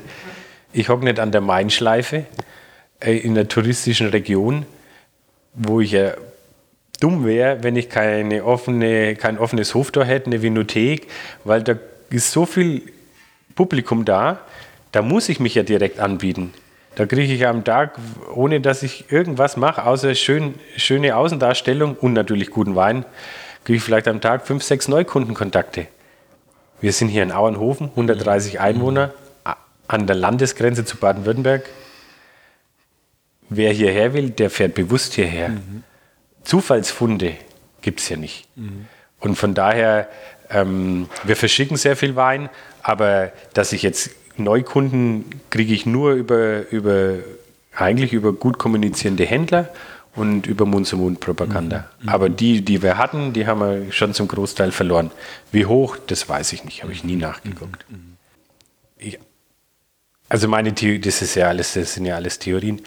Der, die sogenannten Piwi-Rebsorten, also mhm. pilzwiderstandsfähigen mhm. Rebsorten, was machen die anders, damit sie keinen Pflanzenschutz brauchen? Also außer, dass sie halt züchterisch bearbeitet wurden. Okay, sie schützen sich selbst besser. Ja, aber das liegt daran, dass sie quasi ähm, Phenole aufbauen. Mhm. Also die Blätter sind dicker und, äh, und äh, die, also beim Johanniter ist es ganz offensichtlich, die, die Johannitertraube ist eine der wenigen Beeren, die ich nicht esse, weil die so pelzig und phenolisch okay, sind. Ja und das ist deren Schutzmechanismus. Ja, ja. Die Natur macht es ja äh, öfters über Bitterstoffe, mhm, genau. sich schützen. Mhm. Oder es gibt ja auch Tiere, die bitter schmecken, damit sie von Vögeln nicht gefressen werden, mhm. Marienkäfer oder mhm. oder. Mhm. Also das ist äh, äh, Bitterstoffe sind ein Schutzmechanismus mhm. in der Natur. Und bei den Piwis ist dieser Mechanismus sehr ausgeprägt. Und wenn du jetzt quasi deine herkömmlichen Reben nicht pamperst, was der konventionelle Pflanzenschutz macht mit systemischen Mitteln und, und, und, dann entwickelt die Pflanze von sich aus auch eine gewisse Widerstandskraft. Und meine Vision, aber das ist nur eine Vision, ja. die ich im Steillagenweinbau schwer umsetzen kann, aber möchte, ist, wenn du dein System des gesunden Bodens und des natürlichen Wuchses perfektioniert hättest, und es würde sehr passen, kann ich mir vorstellen, mhm. dass du herkömmliche Rebsorten ohne Pflanzenschutz anbauen kannst. Vielleicht hier und da mal Peronospora ja. oder weg. Aber mir, ich glaube, dass wir zu viel spritzen. Mhm. Immer noch. Und Biodynamiker machen es ja zum Teil, indem sie halt äh, nur Präparate spritzen oder halt äh, Tees. Und also der, das geht schon, ja. Äh, wahrscheinlich aber doch ein längerer Prozess bis. Also das ist, das wenn, ist, wenn deine Theorie überhaupt stimmt. Ja, es ist sicher ein längerer Prozess. Ich, also es gibt Bodenforscher, die behaupten, wenn unsere Böden 8% Humus hätten, haben sie nicht. Mhm. Also im Ackerbau schon gleich gar nicht und im Weinbau sind wir vielleicht ein wenig besser, vier. weil sind wir bei vier, wenn es mhm. gut sind, mhm. ähm, weil man halt da, wenn man über Begrünung arbeitet oder Humusgaben oder Stroh, natürlich äh, uns viel leichter tun ähm, in dieser Dauerkultur. Der Weinbau hat ja eigentlich die einmalige Chance, dass er, dass er, äh, dass es eine, eine Permanentkultur ist und dann kann ich eine Bodenkultur fahren. Im Ackerbau bringe ich jedes Jahr eine neue ja, Kultur. Ja. Da tue ich mich viel schwerer. Und wenn wir es schaffen würden, und das gab es ja mal, ich würde mich ganz zurückbeamen lassen ins neue, um 1900, 1920 vielleicht, wo wir noch keine Maschinen hatten in der Landwirtschaft, wo mit Pferden oder Kühen gearbeitet hat, Ochsen. Ich glaube, da hatten wir diese Voraussetzungen, da hatten die Böden noch so viel Humus, haben wir alles kaputt gemacht, Düngemittelindustrie, äh, Pflanzenschutzmittel, Herbizide. Monokulturen. Ähm, wenn wir verstehen würden, was das für Böden wären, würden wir heute vielleicht anders agieren. Ich meine, in der Landwirtschaft stoße ich da auch an meine Grenzen. Da muss ich auch irgendwie betriebswirtschaftlich denken. Aber nehmen wir mal an, die Böden hätten, äh, die Bodenforscher sagen 8% Humus. Dann würde es ein Gleichgewicht geben zwischen Pflanze und Boden. Das wäre so im Gleichgewicht, also der, der, der Bodenaufbau und Abbauprozesse, Ernährung der Pflanze, mhm. dass wir vielleicht an dem Punkt wären, dass das so gesund wären, dass es ohne Pflanzenschutz ginge. Aber 8% Humus ist eine Generationenaufgabe, wenn man nicht Peronospora und auch Oidium sind ja in diesen Jahren gekommen. Ne? Die sind um 1900 mhm. herum hierher gekommen. Sagen wir mal, Jetzt könnte man sagen, wenn man weiterdenkt, wenn die Böden damals in einem so, sogenannten Gleichgewicht gewesen wären, mhm. wären sie vielleicht gar nicht so anfällig. Aber sie. Ja, aber damals hat es ja dieses, äh, den Begriff Hacker gegeben. Damals waren die Weinberge alle kahl. Also die haben äh, im Winter hochgefurcht, dann haben sie im Frühjahr Mist rein, mhm. weil da hat es ja mhm. immer noch die Verbindung gegeben, äh, Gemischbetrieb, es war ja immer Weinbau und Landwirtschaft in, in Verbindung. Heute ist ja alles spezialisiert. Und ansonsten, äh, der Begriff des Hackers kommt ja daher, dass sie nichts haben wachsen lassen. Ich komme nicht viel draußen rum, aber ich sehe viele Bilder und äh, mhm. ich sehe immer nur, es gibt so viele Weinberge, da wächst am Boden nichts. Ob gewollt oder nicht gewollt. Und auch in, in und dann siehst du aber, dass am Rhein alles grün ist. Dann frage ich mich, das ist doch nicht von Natur gewollt, dass am Rhein die Natur grün macht und im, im Weinberg ist alles braun. Da stimmt was nicht. Mhm, mhm. das, ist Kulti, das ist Kultivierung, aber meiner Meinung nach falsche Kultivierung, weil die Natur duldet keinen offenen Boden. Und wenn, wenn, der, wenn der Boden gesund ist und intakt ist, will der sich immer, wenn er nicht äh, aktiv irgendwie begrünt wird, selbst begrünen. Absolut, der will und, geschlossen sein, ja. Genau, und alles andere ist kultiviert. Wenn ich einen Boden offen halte und braun halte, dann hat es der Mensch gemacht. Die Natur tickt nicht so. Und das muss man verstehen. Und darum ist es immer so befremdlich, wenn ich offen, also braune Weinberge sehe. Mhm. Da ist mir jetzt, äh, also habe ich schon immer auch ein Problem mit den Weinen, weil ich sage, das ist eigentlich kein, kein, kein gesunder kein gesunder Boden, ja. Und ich, und ich glaube, an der, an, an der Stellschraube versuche ich halt zu arbeiten oder zu drehen. Das ist in, da hätte ich mir manchmal wünschen, ich wäre in der Flachlage, weil da könntest du es viel besser perfektionieren. Im Steilhang ist das eine Herausforderung. Mhm. Wenn du Gras mhm. drin stehen hast, das ja. hoch bis du die Reben wächst und dann ja. wegkriegen willst ja. und so. Also das ist alles nicht so einfach. In der Flachlage kannst du es einfach mähen, ne? Ja, einfacher alles. Du kannst mhm. auch äh, mit richtig guter Technik einsäen. Also das ist, äh, das ist wie Ackerbau machen. Mhm. Und, und dann muss man halt schauen, dass man, dass man, der Weinbau hat einen großen Nachteil, man muss schauen, dass man diese Überfahrten reduziert. Egal wie, weil weil jede. Das verdichtet alles. Ja, ist automatisch. Je, jede Überfahrt äh, bietet einen Widerstand und wir fahren ja auch im Weinbau auch mal, wenn es nicht ganz so günstig ist, weil's, weil wir müssen, Pflanzensturz und es ist zu mhm. feucht und dann fährt man halt äh, oder voll an der Lese, wenn du dann siehst, wie tiefe Gräben die da reinziehen. Das ist alles Gift für die Böden. In 20 Jahren machen das die Drohnen. Ja, das kommt. Pflanzenschutz mit Drohnen. Das mhm. ist es. Wir werden das kann eine große Chance sein, dass wir, mhm. dass wir weniger Überfahrten haben und noch mehr Bodenkultur machen können. Mhm. Das wäre cool. Stefan, was hast du hier eingeschenkt? Das ist jetzt so ein, das ist so ein Handschriftswein, so ein Einstieg. Ich sage immer, wenn Leute zu mir kommen, die uns gar nicht kennen, dann muss man so anfangen. Weil das hat noch was Duftiges. Äh, das ist ein Cuvée aus Bacchus Müllers Silvaner. Und trotzdem kommt Würze mit rein. Das Ding ist knalltrocken. Auch wenn die Leute immer, also der klassische Bacchus-Trinker irgendwas Halbtrockenes möchte. Und da aber da so viel Wein auch da ist, schmeckt es auch Leuten, die irgendwas Halbtrockenes suchen, weil das einfach ein, ein schönes Maul voll Wein ist. Ein richtig schöner Tischwein, ob solo getrunken oder zum Essen. Also trocken ist für mich eine absolute Prämisse. Mhm. Ich, äh, ich mag nicht diese, diese das äh, Süße ist Schönung. Das ist wie Schminke. Mhm. Ich finde die Weine viel ehrlicher und direkter, wenn sie wenig bis gar keinen Restzucker haben. Bis auf die Stile. Riesling, Rie, äh, genau. Riesling als Ausnahme. Riesling an der Mosel oder wie auch immer, das passt ja schon. Ja, es die gibt. Cabis und so weiter, das ist ja.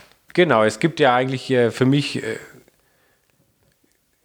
zwei große Rebsorten, die in der Vielfalt unbestechlich sind. Das ist Chenin Blanc. Mhm und das Riesling, mhm. weil die können wirklich alles vom einfachen trockenen Wein bis zum Süßwein, mhm. Schaumwein, kannst du alles machen. Chardonnay ist auch eine große Rebsorte, aber die ist Kann sehr limitiert. Alles. Du kannst einen Schaumwein machen und einen trockenen Stillwein. Mhm. Chardonnay süß, Chardonnay als Auslese, geht gar nicht. Nein. Und Silvaner, der ist eher so ein Scha äh, der Silva Nein, Nein, der kann große Trockenbeeren auslesen, glaube ich, machen. Stimmt. Ähm, sauer, sauer kann das sein. Genau. Äh, und er kann wirklich auch vom einfachen Trocknen. Also Silvaner wird in der Hinsicht, glaube ich, unterschätzt, weil er die Range eigentlich auch fast kann. Mhm. Nur fristet er halt ein kleines Schattendasein, weil es nicht mehr so viel Silvaner gibt. Aber in der in den Möglichkeiten der Vielfalt, man kann auch aus Silvaner einen, einen guten Schaumwein machen, mhm. ähm, ist er ähnlich. Mhm. Und das, wenn, wenn ich jetzt auf die vier großen Rebsorten, also Silvaner war aus, aber würde ich dazu zählen, aber Chenin Blanc, Riesling und Chardonnay, das sind so mal die großen weißen Rebsorten, die wir haben. Und äh, Sauvignon Blanc muss man mögen. Ich zähle ihn jetzt nicht dazu, bis auf wenige Ausnahmen. Mir ist das einfach zu laut und mhm. zu wenig Terroir oder zu wenig äh, ursprünglich. Ja, bis auf ein paar Ausnahmen. Ja, es gibt Ausnahmen. Gibt's genau, schon. da gibt es schon sehr, sehr ja. karge und ja. sehr bodengeprägte ja. Weine. Aber wenn man jetzt die Rebsorten sucht, die runtergebrochen sehr viel Terroir vermitteln, dann sind es eigentlich die drei. Und der Silvaner, der kann es Und der Silvaner. Ja. Muss ich als Franke ja sagen, ich wäre schon blöd, Nein, ich finde, du hast recht. Er, er, läuft leider aktuell hier, in, hier im Lande ein bisschen unter dem Radar und ähm, hat ja mal hat ja eine große Historie. Logisch, und in Rheinhessen haben sie ihn leider auch nicht zum großen Gewächs hochgestuft. Wobei diese große Gewächsdiskussion eine andere ist, aber die, die haben ja mehr Silvaner Anbaufläche als wir in Franken. Das wäre natürlich ein Clou gewesen, wenn die Rheinhessen gesagt haben, gesagt hätten, wir machen da ein GG draus, da hätten wir eine ganz andere Außenwirkung. In Franken dürfen wir es ja als GG machen, aber die Rheinhessen hätten wir mit ihrer großen Fläche gern noch mitgenommen. Das wäre cool gewesen. Wollten aber nicht. Nee, wollen nicht. Da ist alles, äh, da schielt alles doch sehr stark auf den, auf den Riesling. Ne? Mhm. Und ja. Burgunder. Und Burgunder, ja. ja. ja. Also erzähl noch mal ein bisschen was. Äh, du hast hier die Rebsorten genannt. In der Nase, in der Nase tatsächlich so eine schöne Mischung aus, aus anfänglicher Frucht, ne? Mhm. Und dann kommt aber trotzdem diese würzige diese Komponente rein, ja. die für mich ja alle guten Weine gerade äh, haben, wenn sie ein wenig spontan vergoren werden. Und dann diese, ja, diese, was, was dann im Mund kommt, finde ich vordergründig einfach diese schöne Phenolik. Das ist trocken und, und, ähm, und dann hat man auf der Zunge einfach einen kleinen Biss und, und, und dann kriegt man so einen Speichelfluss und eigentlich sind es Tischweine. Also das, das sind, die animieren zum Essen, weil, weil einfach und jetzt kann man sagen, boah, ist das anstrengend. Und wenn man jetzt da mal mehr, wenn man da länger solche Sachen trinkt und geht zu was sehr Einfachen über, dann findet man das, dann kann man gleich Wasser trinken, ja. sage ich manchmal, weil das, das reizt dann einen nicht mehr. Und diese Phenolik ist für mich unabdingbar. Und das ist aber jetzt rein aus, äh, das kommt, da sind ne, nicht mal groß Maischestanzer mhm. drin. Das mhm. kommt wirklich aus, aus dem Lesegut, aus, aus dem Traum geht richtig hinten nochmal auf. Er kommt, er kommt mehr von der Frucht rein und dann allmählich baut er sich auf und hat dann im Finale eigentlich erst seine richtige Stärke, mhm. wo dann der, der Speichelfluss so richtig im Gang ist. Wo, ja. wo der ganze Mundraum tatsächlich auch so ein bisschen äh, diese, diesen Grip, diesen mhm. Grip, diesen Grip erlebt. Ne? Ja. ja und das, das ist dann einfacher der Einstiegswein hier. Mhm. Aber wie gesagt, da kriege ich manche manche Kunden mit gefangen. Finde ich das toll. Das glaube ich dir. Ja, weil's halt der, weil halt die Frucht dann die doch Frucht ein bisschen da ist. Da ist ne? ja. Klar, aber die meisten, viele kenne ich, die würden dann fast schon ein bisschen was Lieblicheres erwarten, wenn, wenn sie die Nase mhm. haben. Ne? Und sind dann überrascht. Na gut, diese Diskrepanz haben meine Weine alle. Ja, ja, ja. Nase und Mund äh, korrelieren 0,0. Das ist so. Also die, weil ich selbst, ähm, ich mache keine nasigen Weine. Mhm. Mir ist eigentlich die Nase mhm. ziemlich egal. Ich, äh, ich arbeite eigentlich nur für dieses Mundgefühl der Weine.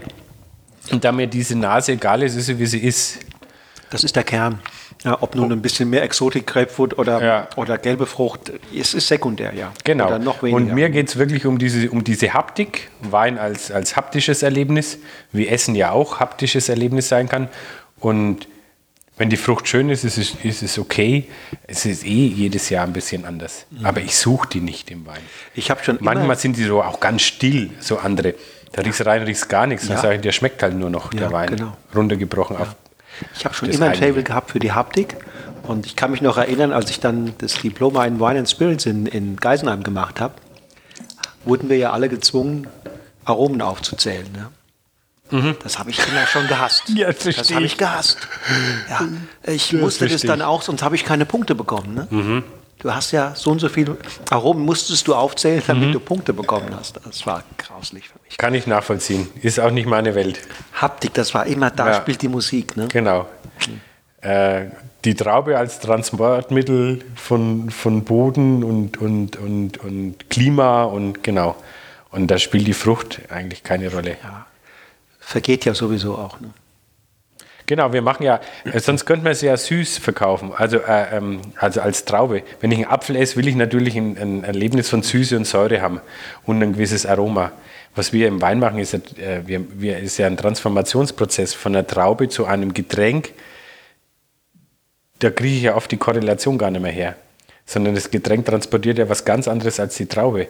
Das ist ja Mysterium. Kann ja noch keiner erklären, was da passiert in der Gärung. Wir wissen so viel über die Prozesse, aber was eigentlich passiert, kein Mensch weiß es.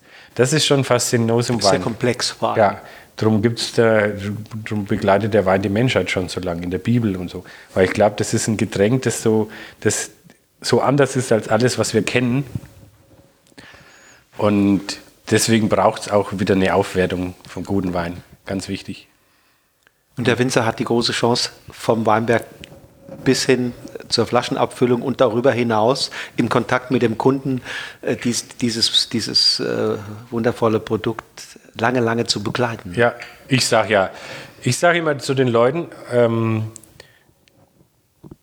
ich bin gern Winzer, ich bin Quereinsteiger und ich bin gern Winzer. Ich, ich mag beides. Also ich mag die Abwechslung und ich bin manchmal ganz froh, wenn ich auf meinem Acker bin, weil ich das auch sehr gern mache, klassischen Ackerbau. Aber Winzer zu sein, ist in unseren heutigen modernen Zeiten, wo alles Richtung Spezialisierung läuft, ähm, privilegiert. Ein Traum. Wo, welchen Beruf gibt es noch, wie du gesagt hast, der vom Boden über die Pflanze bis zu einem fertigen Genussmittel, und wir reden hier nicht vom Grundnahrungsmittel, alles in einer Hand hat. Klar arbeiten viele Hände mit, aber die Idee ist ja immer von einer Person meistens. Und, und das ist in unserer modernen Welt sowas von singulär, sowas von einmalig. Ich sage mal, ist fast privilegiert, auch ja, wenn es mühsam ist, und ist anstrengend ist. ist. Aber es gibt so nicht nochmal. In dieser Komplettheit und Ganzheit ist der Winzerberuf ja, im Grunde einmalig. überall sonst Arbeitsteilung. Ja. Hochspezialisierte Arbeitsteilung. Ja.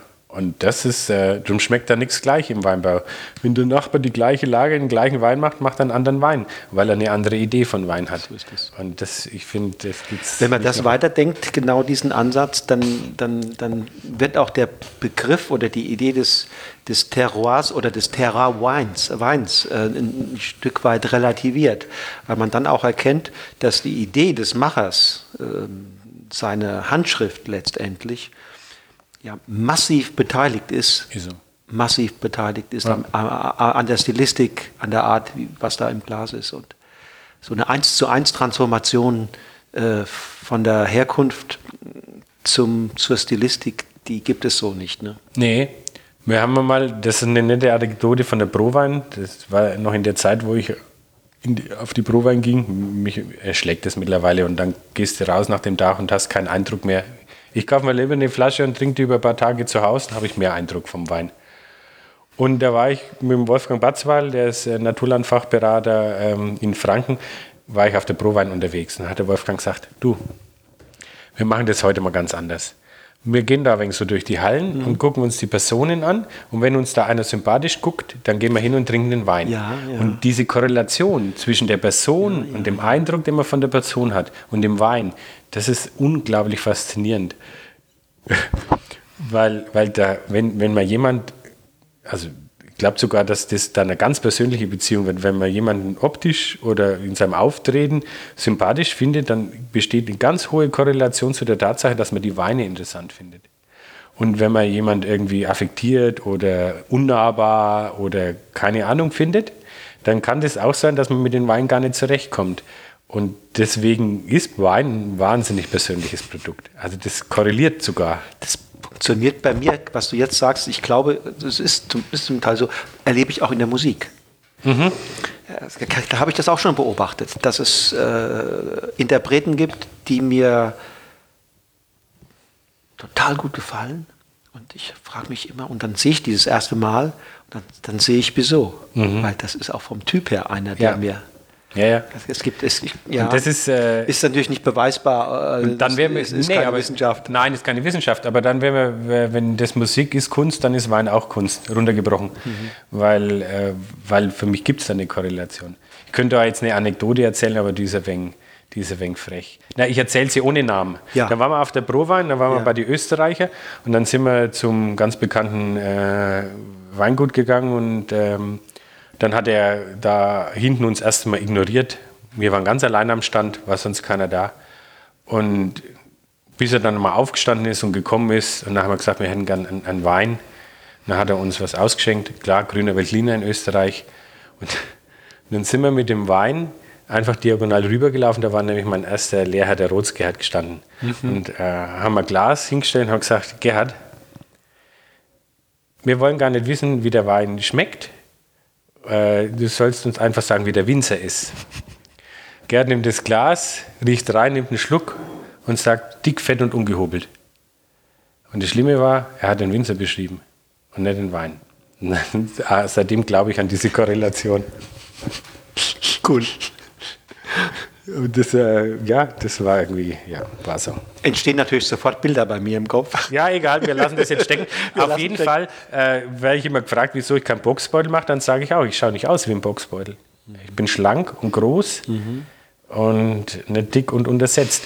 Da wird ja fast eine, Schlegel, äh, eine Schlegelflasche passen. Ja, aber das ist mir zu viel Riesling. Also ich ja, mal, ja. wir machen jetzt, äh, ich bin, äh, wir sind klein, ich muss ja irgendeinen pragmatischen Ansatz finden und der ist Burgunder und eine Etikettenlinie. Ich muss, ich kann nicht so viel Stückkosten sparen wie die Großen, also muss ich das im Kleinen versuchen.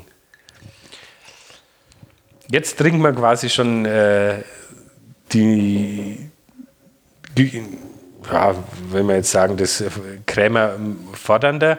Hier sind wir jetzt quasi, ich nenne das, das sind unsere Handwerksweine. Hier bauen wir die Weine im großen Holzfass aus, aus fränkischer Eiche. Das ist wie Luckertz in Sulzfeld. Mhm. Wir haben die äh, heimischen Fässer von mhm. der Küferei Assmann mhm. in Eusenheim, mhm. weil mir das schon irgendwie wichtig ist, dass das einfach, dass wenn man Terroirwein macht und Heimatwein macht, das wäre so ähnlich, mhm. dass man auch Fässer von einem Küfer nimmt, der hier noch arbeitet. Wir sind froh, dass es ihn gibt. Schöner Begriff, Heimatwein. Der ist nämlich mhm. auch heimgekommen, der junge Assmann, und äh, hat nicht gewusst, und, heute, und dann jetzt hat er neue Produktionsstätte gemacht, weil er sich nicht mehr retten kann. Weil es jetzt eine Renaissance und Rückbesinnung auf den Holzfassausbau mhm. gibt. Alle jungen Winzer sagen, her mit dem Zeug ja. wieder. Und schmeißt den Stahl raus. Und das ist, Wein ist gerade so faszinierend. Und Deswegen großes Holzfass. Und hier haben wir jetzt äh, das Jahrgang 2017. Das ist uns, der ist aktuell auch noch im Verkauf. Wir sind so langsam bewusst. Und der hat jetzt aber nur Hohlcluster, also Ganztraubenvergärung, mhm. Ähm, die wir nachmazeriert haben bis ins Frühjahr rein, abgepresst über eine alte Korbkälte und rückverschnitten. So ein Anteil von 15 Prozent. 15 Prozent des Mazerierten ist 15% mazerierter Wein da ja, drin. Ja, ja. Gleiche Rebsorte, nur, und das merkt man auch gleich, ähm, das hat so eine, so eine Traubigkeit auch, finde ich. Das, die Traubigkeit kommt über diese Ganztraubenvergärung. Die ist sehr ursprünglich. Und Restzucker, klar, keiner. Muss. Und ähm,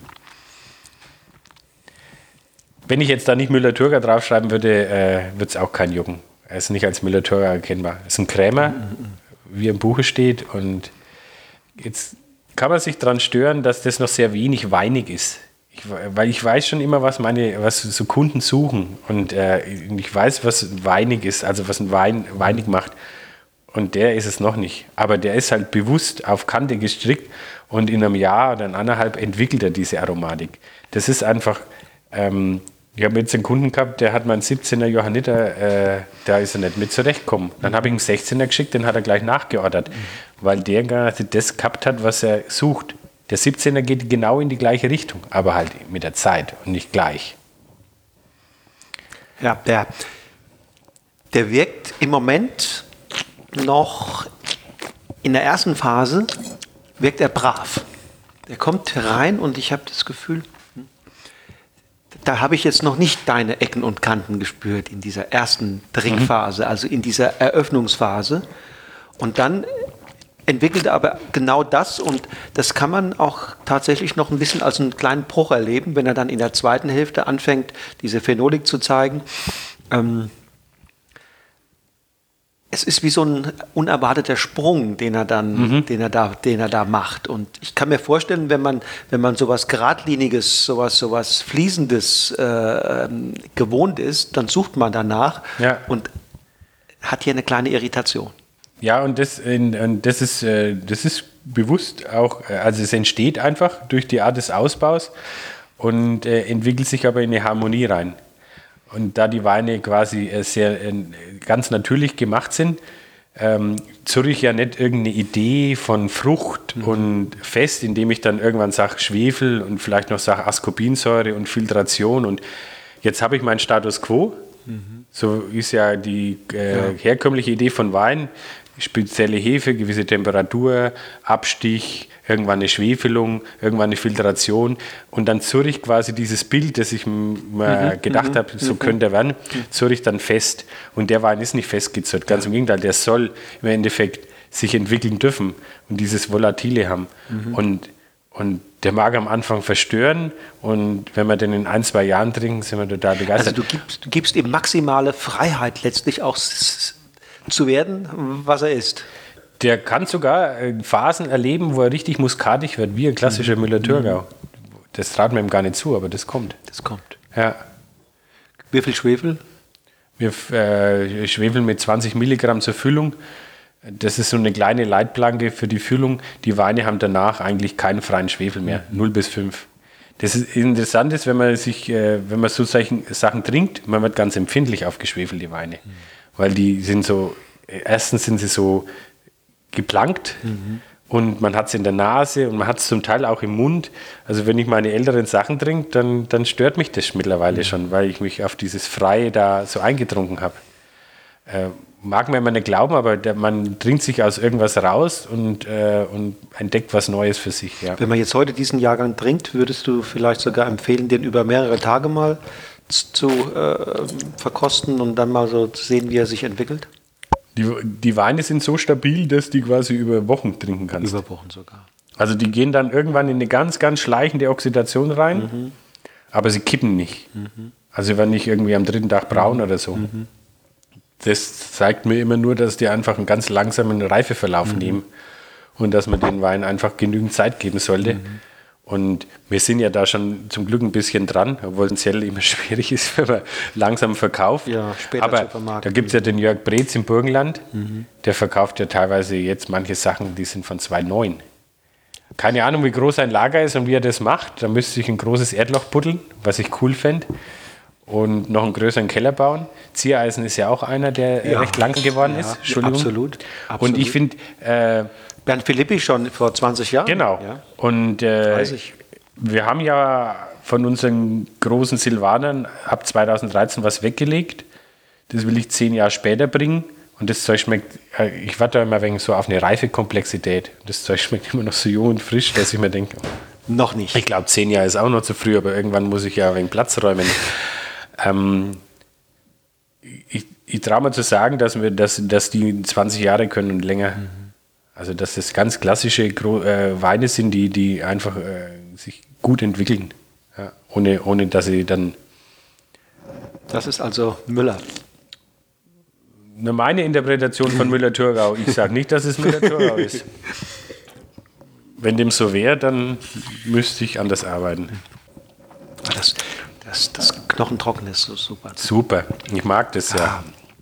Das ist jetzt, ähm, da habe ich jetzt am Wochenende ein wichtiger Weinhändler da war und ich natürlich ein bisschen darauf aus bin, dass ich, ähm, dass ich mich von außen auch mal betrachten lasse. Das fehlt mhm. mir ein bisschen. Mhm. Also Austausch und mhm. ähm, weil es die kennen wenig, die, also mit denen ich mich jetzt austauschen könnte.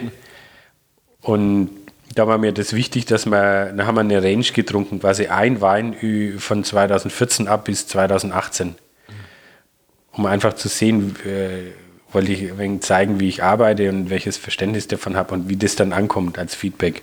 Und da kommt jetzt dieser 2016er Silvaner Alte Reben her. Der war in dieser Linie drin. Der war in dieser Linie drin. Der sitzt seit Samstag auf. Ist das die gleiche, die gleiche ähm, wir haben eben, Handwerk ist auch Handwerk? Oder? Das ist auch Handwerk. Auch Großes Handwerk. Holzfass. Und 2016 haben wir mit Maischegärung und Ganztraubenvergärung gearbeitet.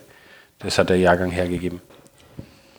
Der hat immer was, dieser Silvaner alte Reben, wir haben einen Röttinger Feuerstein, ähm, das Glück gehabt, dass wir so einen Schatz kaufen konnten von arrondierten alten Reben.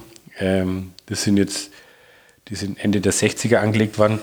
Und die haben immer alle gemeint, ich gehe daher und roh das und tu das quer rasieren. Das ist nämlich ein, schöner Steilhang mit schmalen Seilen und diesen alten Reben, wo nicht jede Grad steht. Aber ich, für mich ist es ein Riesenschatz. Ich bin, ich bin Quereinsteiger, wir machen das seit 1990 und wenn ich jetzt da neue Reben anlege, die waren nie mehr so alt, dass ich das erleben kann. Mhm. Und ich pflege die, weil ich das, das ist ein Geschenk. Die Reben in, in Tauberzell, mit denen wir begonnen haben, die sind jetzt 35 Jahre alt und die sind fast 55 oder 53 Jahre alt. sagen wir mal, ich mache es noch 20 Jahre. Mhm. Gut. dann sind die um die 70 ja. und älter und das, das finde ich faszinierend. Das ist ein Geschenk. Ja. Der Franzose sagt ja eh, ihr habt ja eh keine alten Reben in. Deutschland. Weil der hat ja wirklich, die sind ja wirklich zum Teil 50 bis 100 Jahre alt. Und ähm, Benedikt Baldes hat mal gesagt, er macht tausendjährigen Weinbau, äh, weil sie einfach, klar, der ist jetzt zurück an die A gegangen ja. und macht nur Pinot und der sagt, die Weinberge bleiben. Da wird mal Fehlstock gepflanzt, aber er rodet nichts. Er will quasi, mhm. dass die Reben mit ihm alt werden. Mhm. Und das ist das Nächste, was kommt, glaube ich. Holzfass, jetzt Naturweinbewegung mhm. macht ein wenig Einfluss. Und äh, wir werden auch dieses Umstrukturieren. Was wir ja mittlerweile machen, ist dieses Umveredeln. Alte Rebstücke, neue ja, Rebsorte. Ja, Aber da ist die Idee ja die gleiche. Ist die gleiche. Ja. Hier muss ich sagen, dass die, die Nase, ich habe ja vorhin mich ein bisschen abschätzig über Nasen geäußert. Hier ist natürlich eine wunderschöne Komplexität. Das ist schon animierend, sich damit zu beschäftigen. Das stimmt. Aber das, das machen sie dann mit der Zeit alle. Ja, also dass sie, in, in, dass sie, dass sie auch äh, gewisse, gewisse ähm, Aromatik in der Nase zeigen. Da, das macht auch irgendwann Müller-Thurgau muss mal gucken, ob ich ihn älteren Der changiert so schön. Ne? Du kannst da rein die Nase halten und im nächsten Moment hast du wieder einen neuen Eindruck. Bis hin zu schokoladigen Noten, ne? äh, äh, nussigen Noten. Mhm. Was diese alten Reben können, das, ähm, das hat immer nichts mit, finde ich ganz faszinierend, das hat nichts mit dem Holzfass zu tun. Die haben so eine, ich, ich nenne das Knöchern, hölzern, so eine hölzerne Struktur. Das Geschmacksbild, das kommt aber nicht vom Holzfass. Das mhm. sind, das sind diese alten Reben, die, die, die so ein, die so ein Gusto äh, ausbilden. Das kriegst du mit jungen Weinen gar nicht hin. Ja, so als würden sie sich aromatisch bedienen, sozusagen bei, bei, ihrer, bei ihrer Mutter, ne? der, der Rebpflanze. Mhm. Dem Holz.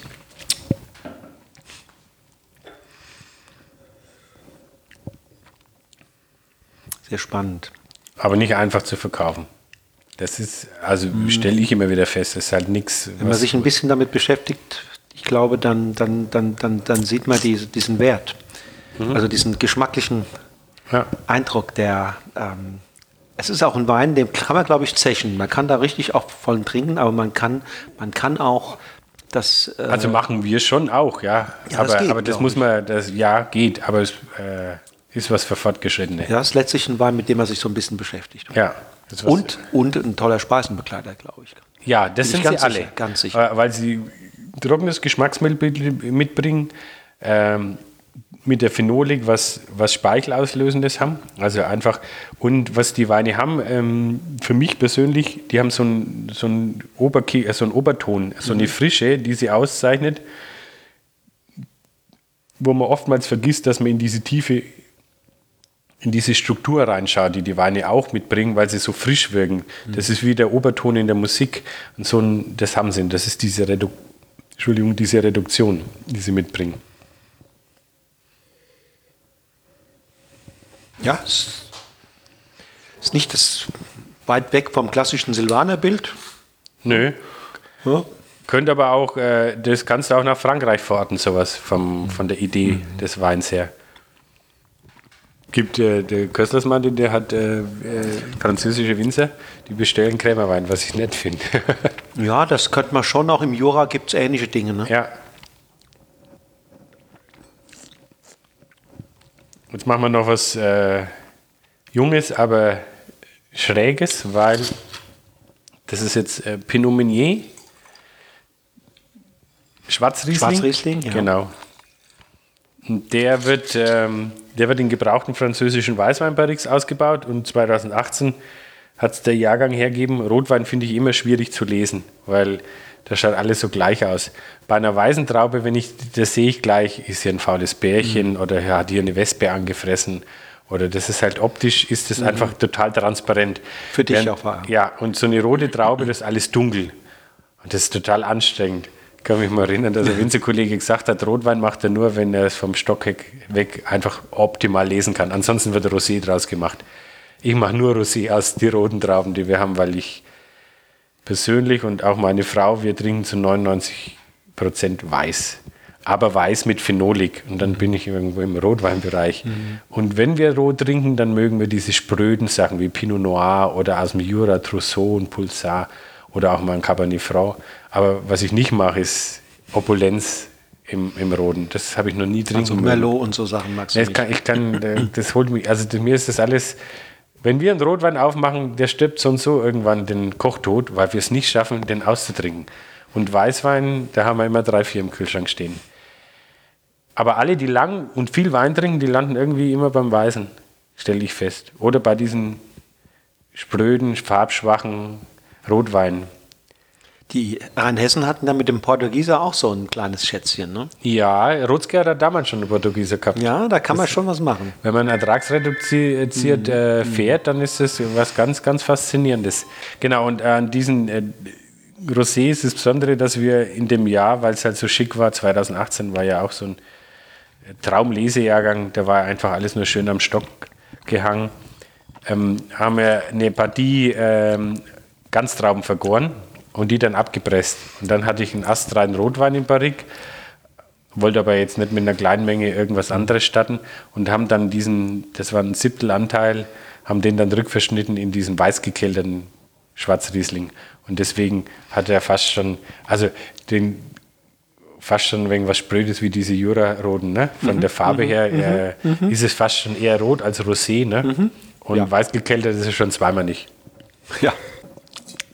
Hat aber doch im, im, im Mundraum eine, eine, Fülle auch. Also er, er, er, wirkt nicht breit, aber er hat eine schöne, eine schöne Konzentration, eine schöne Dichte. Gut, das ist der 18er Jahrgang. Das ist der 18er Jahrgang. Ja. Diese Wärme, ne? Wärme. Diese, ja. ja. Aber er ist nicht, wie du sagst, er ist nicht breit, sondern hat, er hat eine, eine, kühle, eine kühle Grundader. Und das ja. mag ich sehr an Wein. Wenn die einfach so, ja, so eine kühle Anmutung haben fast so ein bisschen, bisschen äh, Lakritznoten drin. Und der kann auch ein bisschen noch brauchen. Ne? ja, ja, die 18er sind 18er meiner Meinung nach so, so alle viel zu jung. Das sind jetzt noch zu jung. Ne? Also für mich, also 19 liegt, wir werden jetzt Corona-bedingt, weil wir auch ein bisschen ähm, sicher einen Einbruch erleben werden oder auch äh, gefühlt, weiß ich nicht, ob man haben, kann ich nicht beurteilen, bin ich zu wenig dran. Aber ich tendiere momentan dahin, weil wir jetzt mit 18 Grad langsam erst starten in der Vermarktung, dass ich meine 19 ja gar nicht fühle. Normalerweise fühle ich die vor der neuen mhm. Ande. Mhm. Wir haben unglücklicherweise ein bisschen mit Frostschäden zu kämpfen, mhm. heuer im Taubertal. Ich nehme mal an, dass wir eine kleinere Ernte machen werden. Und dann werde ich die 19er einfach überlagern und der Schnecks erfüllen. Ich komme so langsam in die Fahrwässer rein, bräuchte noch ein wenig Geld und einen größeren Keller, dann mhm. könnte ich auch liegen lassen. Da, das ist so ein Ziel von mir, dass ich die Weine noch länger liegen lasse. Also wirklich im großen Gebinde, im Holz. Und, ähm, aber das hat auch immer mit Kleingeld zu tun. Ich weiß. Ja, die, der ein oder andere fängt auch in anderen Regionen an, über diese Dinge nachzudenken. Ja. Aber als Vision äh, und, und, Next Step ist ja, es so ja, für mich. Ich habe 2018 haben wir jetzt angefangen, bei Sachen in Reserve zu legen. Und ähm, da kommt jetzt dann, irgendwann kommen dann noch obendrauf so Reservesachen. Ich habe einen 2018er Silvaner Hollcluster vergoren, also ganz Trauben vergoren. Der liegt jetzt äh, im Parik auf Flor. Mhm. Das hat sich, habe ich mir nicht ausgesucht, das ist entstanden und ich finde es jetzt richtig geil. Wie ist entstanden hier? Nein, ich habe mal irgendwann äh, beim Beifüllen vergessen und dann okay. hat er ein bisschen Flor gehabt. Mhm, mh. Dann habe ich gedacht, hm, was magst du? Äh, füllst jetzt richtig bei, dass die Flor rauswäscht. Ja. Und dann habe ich gesagt, nee, jetzt lasse ich es einfach. Und dann verdunstet er sehr weiter. Mhm. Es reduziert sich einfach. Sich und, die Flor, und die Flor ist immer besser geworden, immer fester dicker, und, dicker. und, mit Blasen drauf. Ja. Und dann habe ich gesagt, so jetzt lasse ich es. Ja. Und äh, der wird cool. Das wird richtig geil. da freue ich mich schon drauf. Den lassen wir jetzt noch. Also es wird jetzt kein Wien schauen, den lasse ich nicht sechs Jahre liegen, aber ein mhm. Jahr liegt er jetzt sicher noch. Also ein bisschen was kriegt er dann noch davon. Ja, ja, der ist jetzt schon Flor geprägt. Ja. Mhm. Also ich habe nebenbei ja fast das Maische vergoren, das Spundvoll, das ist ganz anders. Also Florcharakter, jeder normale Winzer sagt, raus aus meinem Keller damit. Fehler ist klar, Ja. es kann. Und ähm, nee, das mir gefällt. Können wir ja später mal probieren, wenn es noch Lust Cool. hast. Ja, dann, dann im, im, im Start schon auch ein, auch, auch ein bisschen ähm, so Himbeerfrucht ist da drin und Ja, ja, also ich, ich, ich würde ja nie behaupten, dass sie gar keine Frucht haben, da würde ja auch was falsch sein, aber das ist immer, immer begleitend da, aber nie vordergründig. Es hat nichts Lautes, die Frucht in diesen Wein, die ich mache. Und es ist exakt, was du sagst. Die Nase hat wenig zu tun, wirklich wenig mit dem Gaumenauftritt. Ja. Und auch dann, weil da ist ja auch, da mischt sich ja auch Aromatik in, diese, in diesem, die- dieses Mundraumerlebnis. Das ist ja nicht nur Haptik Ja. und, und, und Geschmack, sondern auch Aromatik. Und das ist anders da. Das wirkt im Mundraum alles viel äh, runder, angenehmer, schöner. Die Das ist Nase, räumiger, ne? Ja, Ja. räumlicher. Das Ja. ist, da kriegt man Lust. Mhm. Nur Nase reinhalten, ja, hm, ja, ist, ist in, ja, Genau, bisschen aber träg, das, bisschen, ja, vielleicht, äh, da, dann sind wir wieder, da sind wir wieder da, wo, wo man sagt, ist es doch eine Idee des Winzers, da mich die Nase nicht so großartig interessiert, Mhm. ist sie vielleicht auch in den Wein gar nicht großartig da. Ähm, ich, weil ich sie nicht suche als, als, als Winzer und Person, ne, die die Weine macht, sondern ich suche quasi äh, das Mundgefühl, die Haptik. Und dann ist die Nase, wie sie ist, aber sie wird nie laut und knallen, weil das ist scheinbar was, was ich gar nicht kann. vielleicht. Und- aber das andere überzeugt. Genau, ja, da hoffe ich. Ja. Genau. Obwohl jetzt da bei den 16er Selane alte Reben hast du ja auch zugeben, dass die Nase nicht, nicht ist. Das kommt schon auch. Also wenn man ältere Sachen trinkt, dann, dann müssen die ein bisschen in diese weinigen Strukturen reingehen, damit die Nase auch einen Wert, Wert entwickelt. Also wer, wer von, den, von den Hörern jetzt sich an deine Weine mal ähm, heranwagt, der sollte tatsächlich das beherzen, glaube ich, was du gesagt hast, sie mal über mehrere Stunden, über mehrere Tage äh, beobachten, vielleicht dekantieren, ähm, wenn es beim ersten Glas nicht gleich funzt, dann auch mal ihn wieder im Kühlschrank verschwinden lassen. Und ich denke auch, was ihm gut tut, ist gerade bei den Weißen eine etwas höhere Trinktemperatur. Genau. ne? Das ist aber was, was ich generell feststelle bei spontan vergorenen Weinen, die mögen es nicht zu kalt. Also eher 12 als 8. Also im Kühlschrank raus haben sie keine Sprache. Nix da. Ja. ist nichts da. Also das ist, äh, wenn die übers Mundgefühl kommen und die Kälte blockiert dann alles. Die macht zu. Also ähm, das Interessante ist, dass man diese Weine auch dann mit einer Temperatur trinken kann, wo sie zwingend nicht mehr unbedingt Spaß machen. Und selbst da stehen sie noch da und machen irgendwie ja, Knicken haben- nicht, ne? knicken nicht ein. Ja. Das finde ich ein ganz, ganz positives Zeichen. Ja, und was weglegen. Also äh, ich als Winzer kann das nicht allein leisten. Wir legen zwar unsere Sachen weg bei guter Temperatur und bei guter Lagerung, aber wer die Möglichkeit hat, gibt ja Leute, die einfach konstante, schöne Keller haben, äh, deutschen Wein, guten deutschen Wein, bitte auch weglegen. Der Trend wird kommen und dann bist du froh, wenn du in deinen Keller kannst. Wir werden immer mehr über gereifte Weine nachdenken und trinken, weil das einfach Spaß macht. Wir haben es nur verlernt, die Sprache der Weine zu verstehen. Und wer dann glücklich ist und in seinen Keller gehen kann und dann 15 Jahre alten Silvaner aufmachen kann, der ist dann der König. Hat sich natürlich auch den, gerade bei den Trockenweinen in den letzten 25 Jahren viel getan. Ne? Klar. Also wenn ich jetzt mal, wenn wir zurückdenken an die 80er, 90er Jahre noch da, oder 70er, Ja, das war ja, Das da war haben wir ja- ja noch Masse war ja- gemacht und, das und, war und schräg, kein ne? Handwerk und das war schräg. Aber klar, wir profitieren eindeutig von, von dieser Klimaerwärmung, die uns jetzt leider wenn Hier vor allem, ja, ja auch. zu sehr überrollt, mit gewissen Konsequenzen, was Trockenheit und Hitzestress angeht. Ähm, aber ich würde mal sagen, seit der Jahrtausendwende definiert sich der Weinbau alle Jahrzehnte neu. Es ist die Qualität kommen über geringere Erträge und Grünlese und leider halt äh, kühle Vergärung. Jetzt wird man wieder traditioneller, mehr Handwerk, mehr spontan, mehr Holz. mehr Holz. Ähm, und die Naturweinszene hat einen großen Einfluss auf das, was viele Winzer mittlerweile machen und tun. Ist nicht alles Gold, was glänzt, das ist keine Frage. Und mal schauen, was das nächste Jahrzehnt bringt. Auch wieder was. Wein unterliegt ja so vielen Trends, aber es wird meiner Meinung nach gerade immer spannender.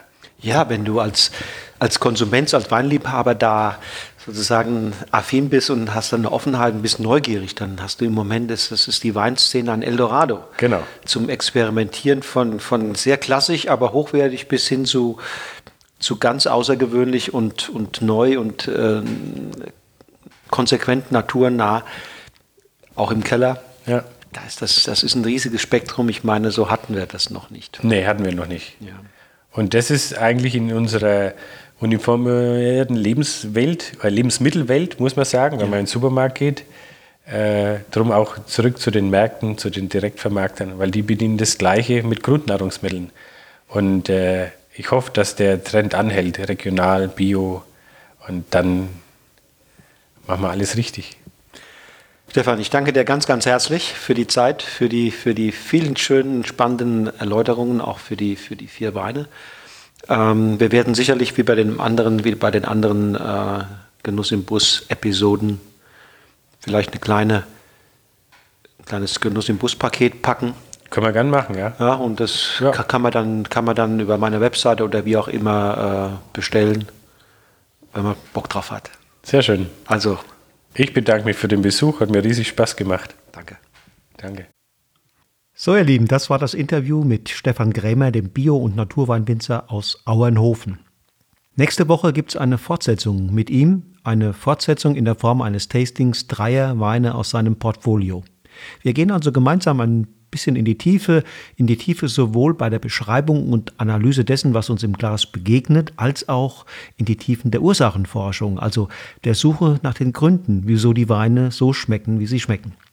Genau das ist ja auch der Inhalt und Zweck meiner Online-Weinverkostungen, deren Termine und Themen für die nächsten Wochen bereits fixiert sind und auf meiner Webseite angeschaut und gebucht werden können. www.wolfgangstaud.com. Also, schalte wieder ein, wenn in genau einer Woche die nächste Episode von Genuss im Bus an den Start geht. Bis dahin, hab eine schöne Zeit und lass es dir schmecken. Tschüss und auf Wiedersehen.